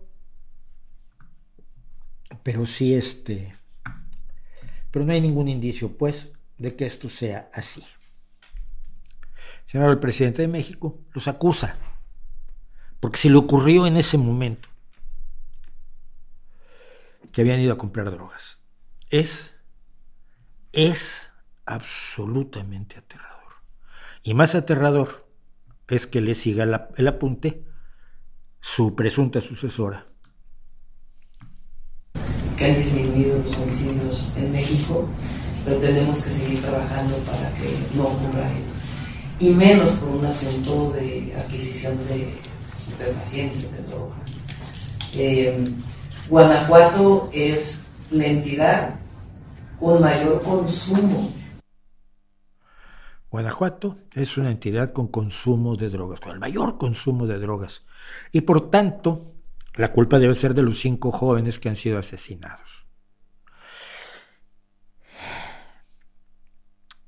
Usted puede estar, por supuesto, ser defensor de la cuarta transformación, como le gusta llamar a su régimen López Obrador. Usted puede ser un defensor de López Obrador, pero usted no puede ser racional y admitir esto, y permitir esto, y no decir esto es una injusticia y una barbaridad que revictimiza a víctimas que son solo cinco de las decenas de miles de víctimas que se siguen produciendo en México. Luego hubo otro caso que, que se dio y que es el siguiente. Un grupo de delincuentes se presentó en un poblado que se llama Texcaltitlán a cobrar el soborno, el, no el soborno, la extorsión que le cobran a los pobladores todas las semanas. Esta semana los pobladores parece que estaban un poco hasta el gorro del asunto, se presentaron armados y atacaron a los delincuentes, con un saldo de 14 muertos, 11 de ellos delincuentes y 3 de ellos pues gente del pueblo. Porque durante años los han estado extorsionando.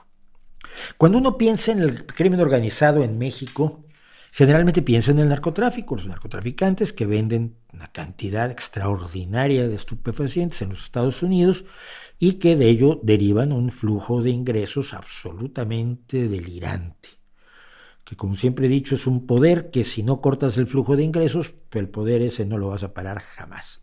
Bueno, pero ese no es el problema que sufre la mayoría de los ciudadanos en México. La mayoría, la mayoría o probablemente la mayoría de los ciudadanos en México fuera de las grandes ciudades e incluso dentro de las grandes ciudades es el pago de extorsiones por parte de bandas organizadas.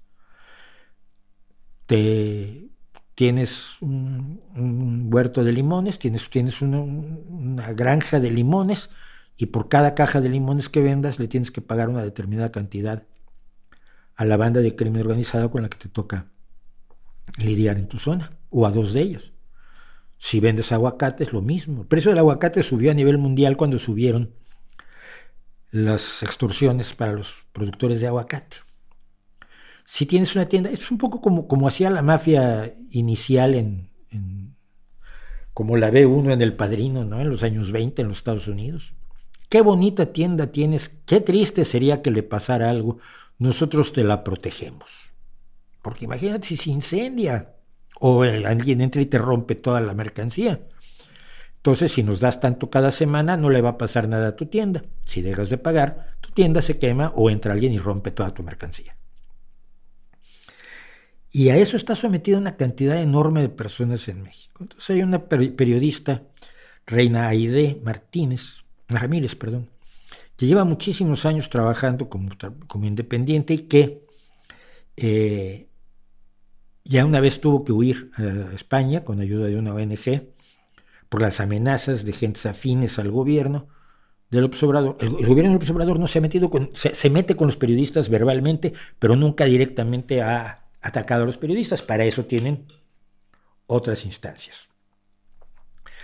Y esta eh, periodista pues enfrentó al presidente de la siguiente manera respecto de no solo de la extorsión, sino del hecho de que el Estado está tan ausente en grandes zonas del enorme país que es México.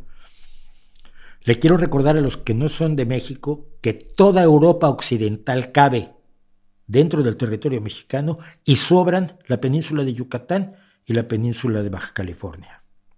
Esa es la extensión de país que debería estar manejando un presidente, un, gobierno razonable. Buena parte de eso está controlado por las bandas delictivas. Y en algunas ocasiones los propios ciudadanos van a las bandas delictivas en busca de justicia, porque no hay una institución estatal ya,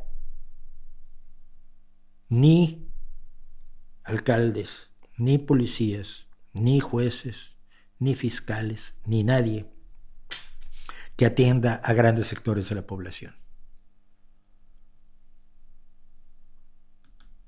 Pues lo que sucedió es que este. No, perdón. Pero los ciudadanos están viviendo las consecuencias desde entonces y usted era la esperanza para que eso terminara, presidente? Yo creo, o, se, que, yo creo que todavía... o tener paz en, en México. Yo creo que ah, ah, este, eh, es muy respetable tu opinión, pero muchísima gente, muchísima gente eh, piensa que las cosas están mejorando. O sea, tú tienes esa opinión, yo la respeto. No, yo, yo no, yo no doy opiniones yo te mías puedo decir nunca. que hay este, muchísimos mexicanos, millones de mexicanos, que sostienen que estamos mejor. Y O otros sea, no hay- afines de usted. No hay ninguna encuesta, ni las que hacen nuestros adversarios, en donde eh,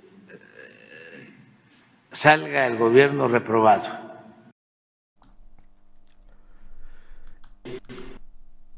Esto es, esto es Tierra 2. Eh, como en las encuestas la gente aprueba la gestión del presidente, no importa que algunos ciudadanos tengan que acudir a la delincuencia para, tener, para recibir justicia. No importa que haya extorsiones, no importa que haya asesinatos. Lo que importa es que no haya una sola encuesta en la que el presidente salga reprobado. No voy a discutir si eso pasa o no, probablemente pasa. Pero, ¿qué relación tiene una cosa con la otra? Porque lo único que le interesa a López Obrador es eso, su imagen.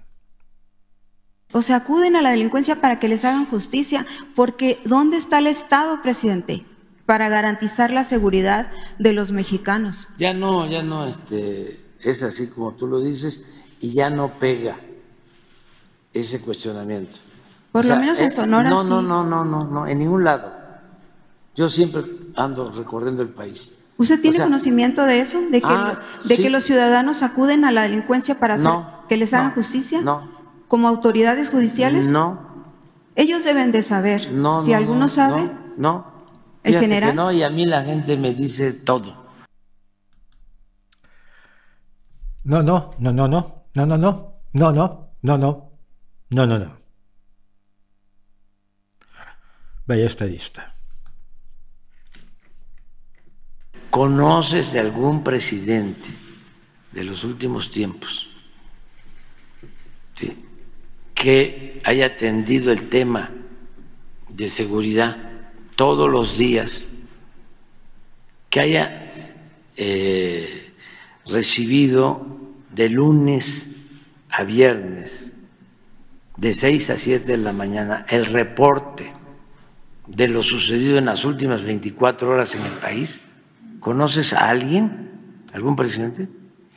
No, yo no vi a, a los que a mí me tocó cu- cuando yo 30 años de ser reportera, ninguno había hablaba de que se reunieran, se, había reuniones, sí, y así, bueno, el peor fue el de Calderón, eso sí lo sabemos, eh, pero no que hayan, pero ¿de qué les sirve a los ciudadanos que ustedes se reúnan todos los días si, si vemos lo de Tezcatitlán, si vemos lo de Guerrero, si vemos lo que está pasando en Sonora, Pero si no nos reuniésemos todos los días. ¿estaría peor el país? Sí, sí. Esto a mí me parece lo más fantástico del universo. Efectivamente, el observador tiene una reunión todos los días a las de 6 a 7 de la mañana donde le informan del asunto de seguridad. La situación de la seguridad en México no ha mejorado en lo más mínimo, pero ahora nos aseguran que si no se reunieran para que le dieran el informe de seguridad que no ha servido para nada, las cosas estarían peor. Vuelvo a preguntar, y no me voy a cansar de preguntarlo. Mis amigos, la gente de izquierda que durante muchos años lucharon por defender la, la ciudadanía, especialmente a los más pobres, porque extorsionan más a, a los pequeños productores y a los pequeños comerciantes que a los grandes comerciantes y a los grandes productores, que tienen la posibilidad incluso de contratar seguridad privada. Esa gente que luchaba, se supone, por los más desprotegidos, cómo está ahora del lado de quien los desprotege. A mí me lo, pueden explicar, estaría encantado que me lo explicaran, pero ya no me cruzo casi con nadie de los que manejan esto. Lo siento muchísimo.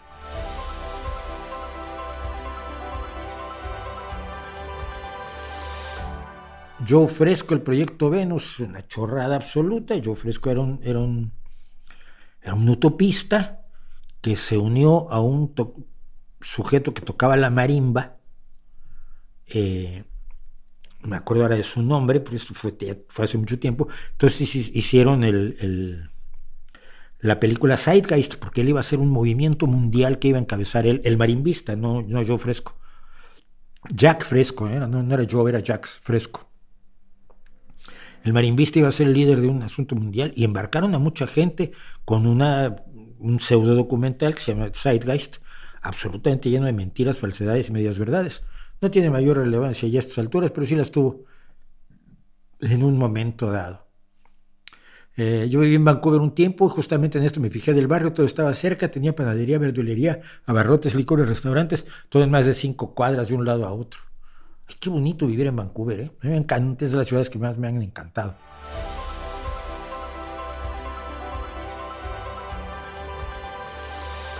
Supernenas, curiosidad por el libro de fondo. Sí. A ver, bueno, pues vamos a hacernos publicidad. Porque hoy la editora de No por Dios quedó conmigo de que vamos a reeditar, hacer una edición corregida y aumentada de No por Dios y algún otro libro. Pero esto es algo que escribí hace algunos años, después de No por Dios, por cierto. Se llama De Tommy Jerry a las Supernenas, la aventura de Hanna Barbera. Y es mi historia de, de, los estudios Hanna-Barbera, desde que Hanna y Barbera hicieron Tommy Jerry, hasta que ellos ya, ya se habían retirado, pero las supernenas o las chicas superpoderosas, como se llamaron, creo que en México, y cambiaban de nombre en cada lugar, fueron el último, la última serie de dibujos animados que oficialmente llevó el nombre de Hanna Barbera y por eso es de Tommy Jerry a las supernenas, la historia, la aventura de, de, Hanna, Barbera, un estudio que a mí me gustó muchísimo y siempre me quedé con ganas de luego hacer el otro libro sobre la Warner, pero ya nunca hubo oportunidad. Bueno, muchísimas gracias por acompañarme, muchísimas gracias por estar conmigo, muchísimas gracias por aguantarme. Hay 245 personas, que se dice pronto, pero son muchísimas. Nos vemos la próxima semana aquí. Nos vemos el miércoles con nuestro video de a fondo. Por favor, inviten a la gente a que vean el de Feng Shui, a ver si aumentamos la, los números que tenemos hasta ahora. Y nos vemos el jueves aquí, la próxima semana, porque yo no veo que tenga que descansar en Navidad, aunque probablemente lo haga una semana, ya se los diré. Entre tanto, nos vemos el próximo jueves y por supuesto, como siempre, ahí les dejo mi reputación para que la hagan pedazos. Gracias por acompañarnos en el Rey va Desnudo en vivo, el podcast de los streamings semanales que un servidor, Mauricio José Schwartz, hace en su canal de YouTube. Nos escuchamos aquí la próxima semana. No olvide recomendarnos.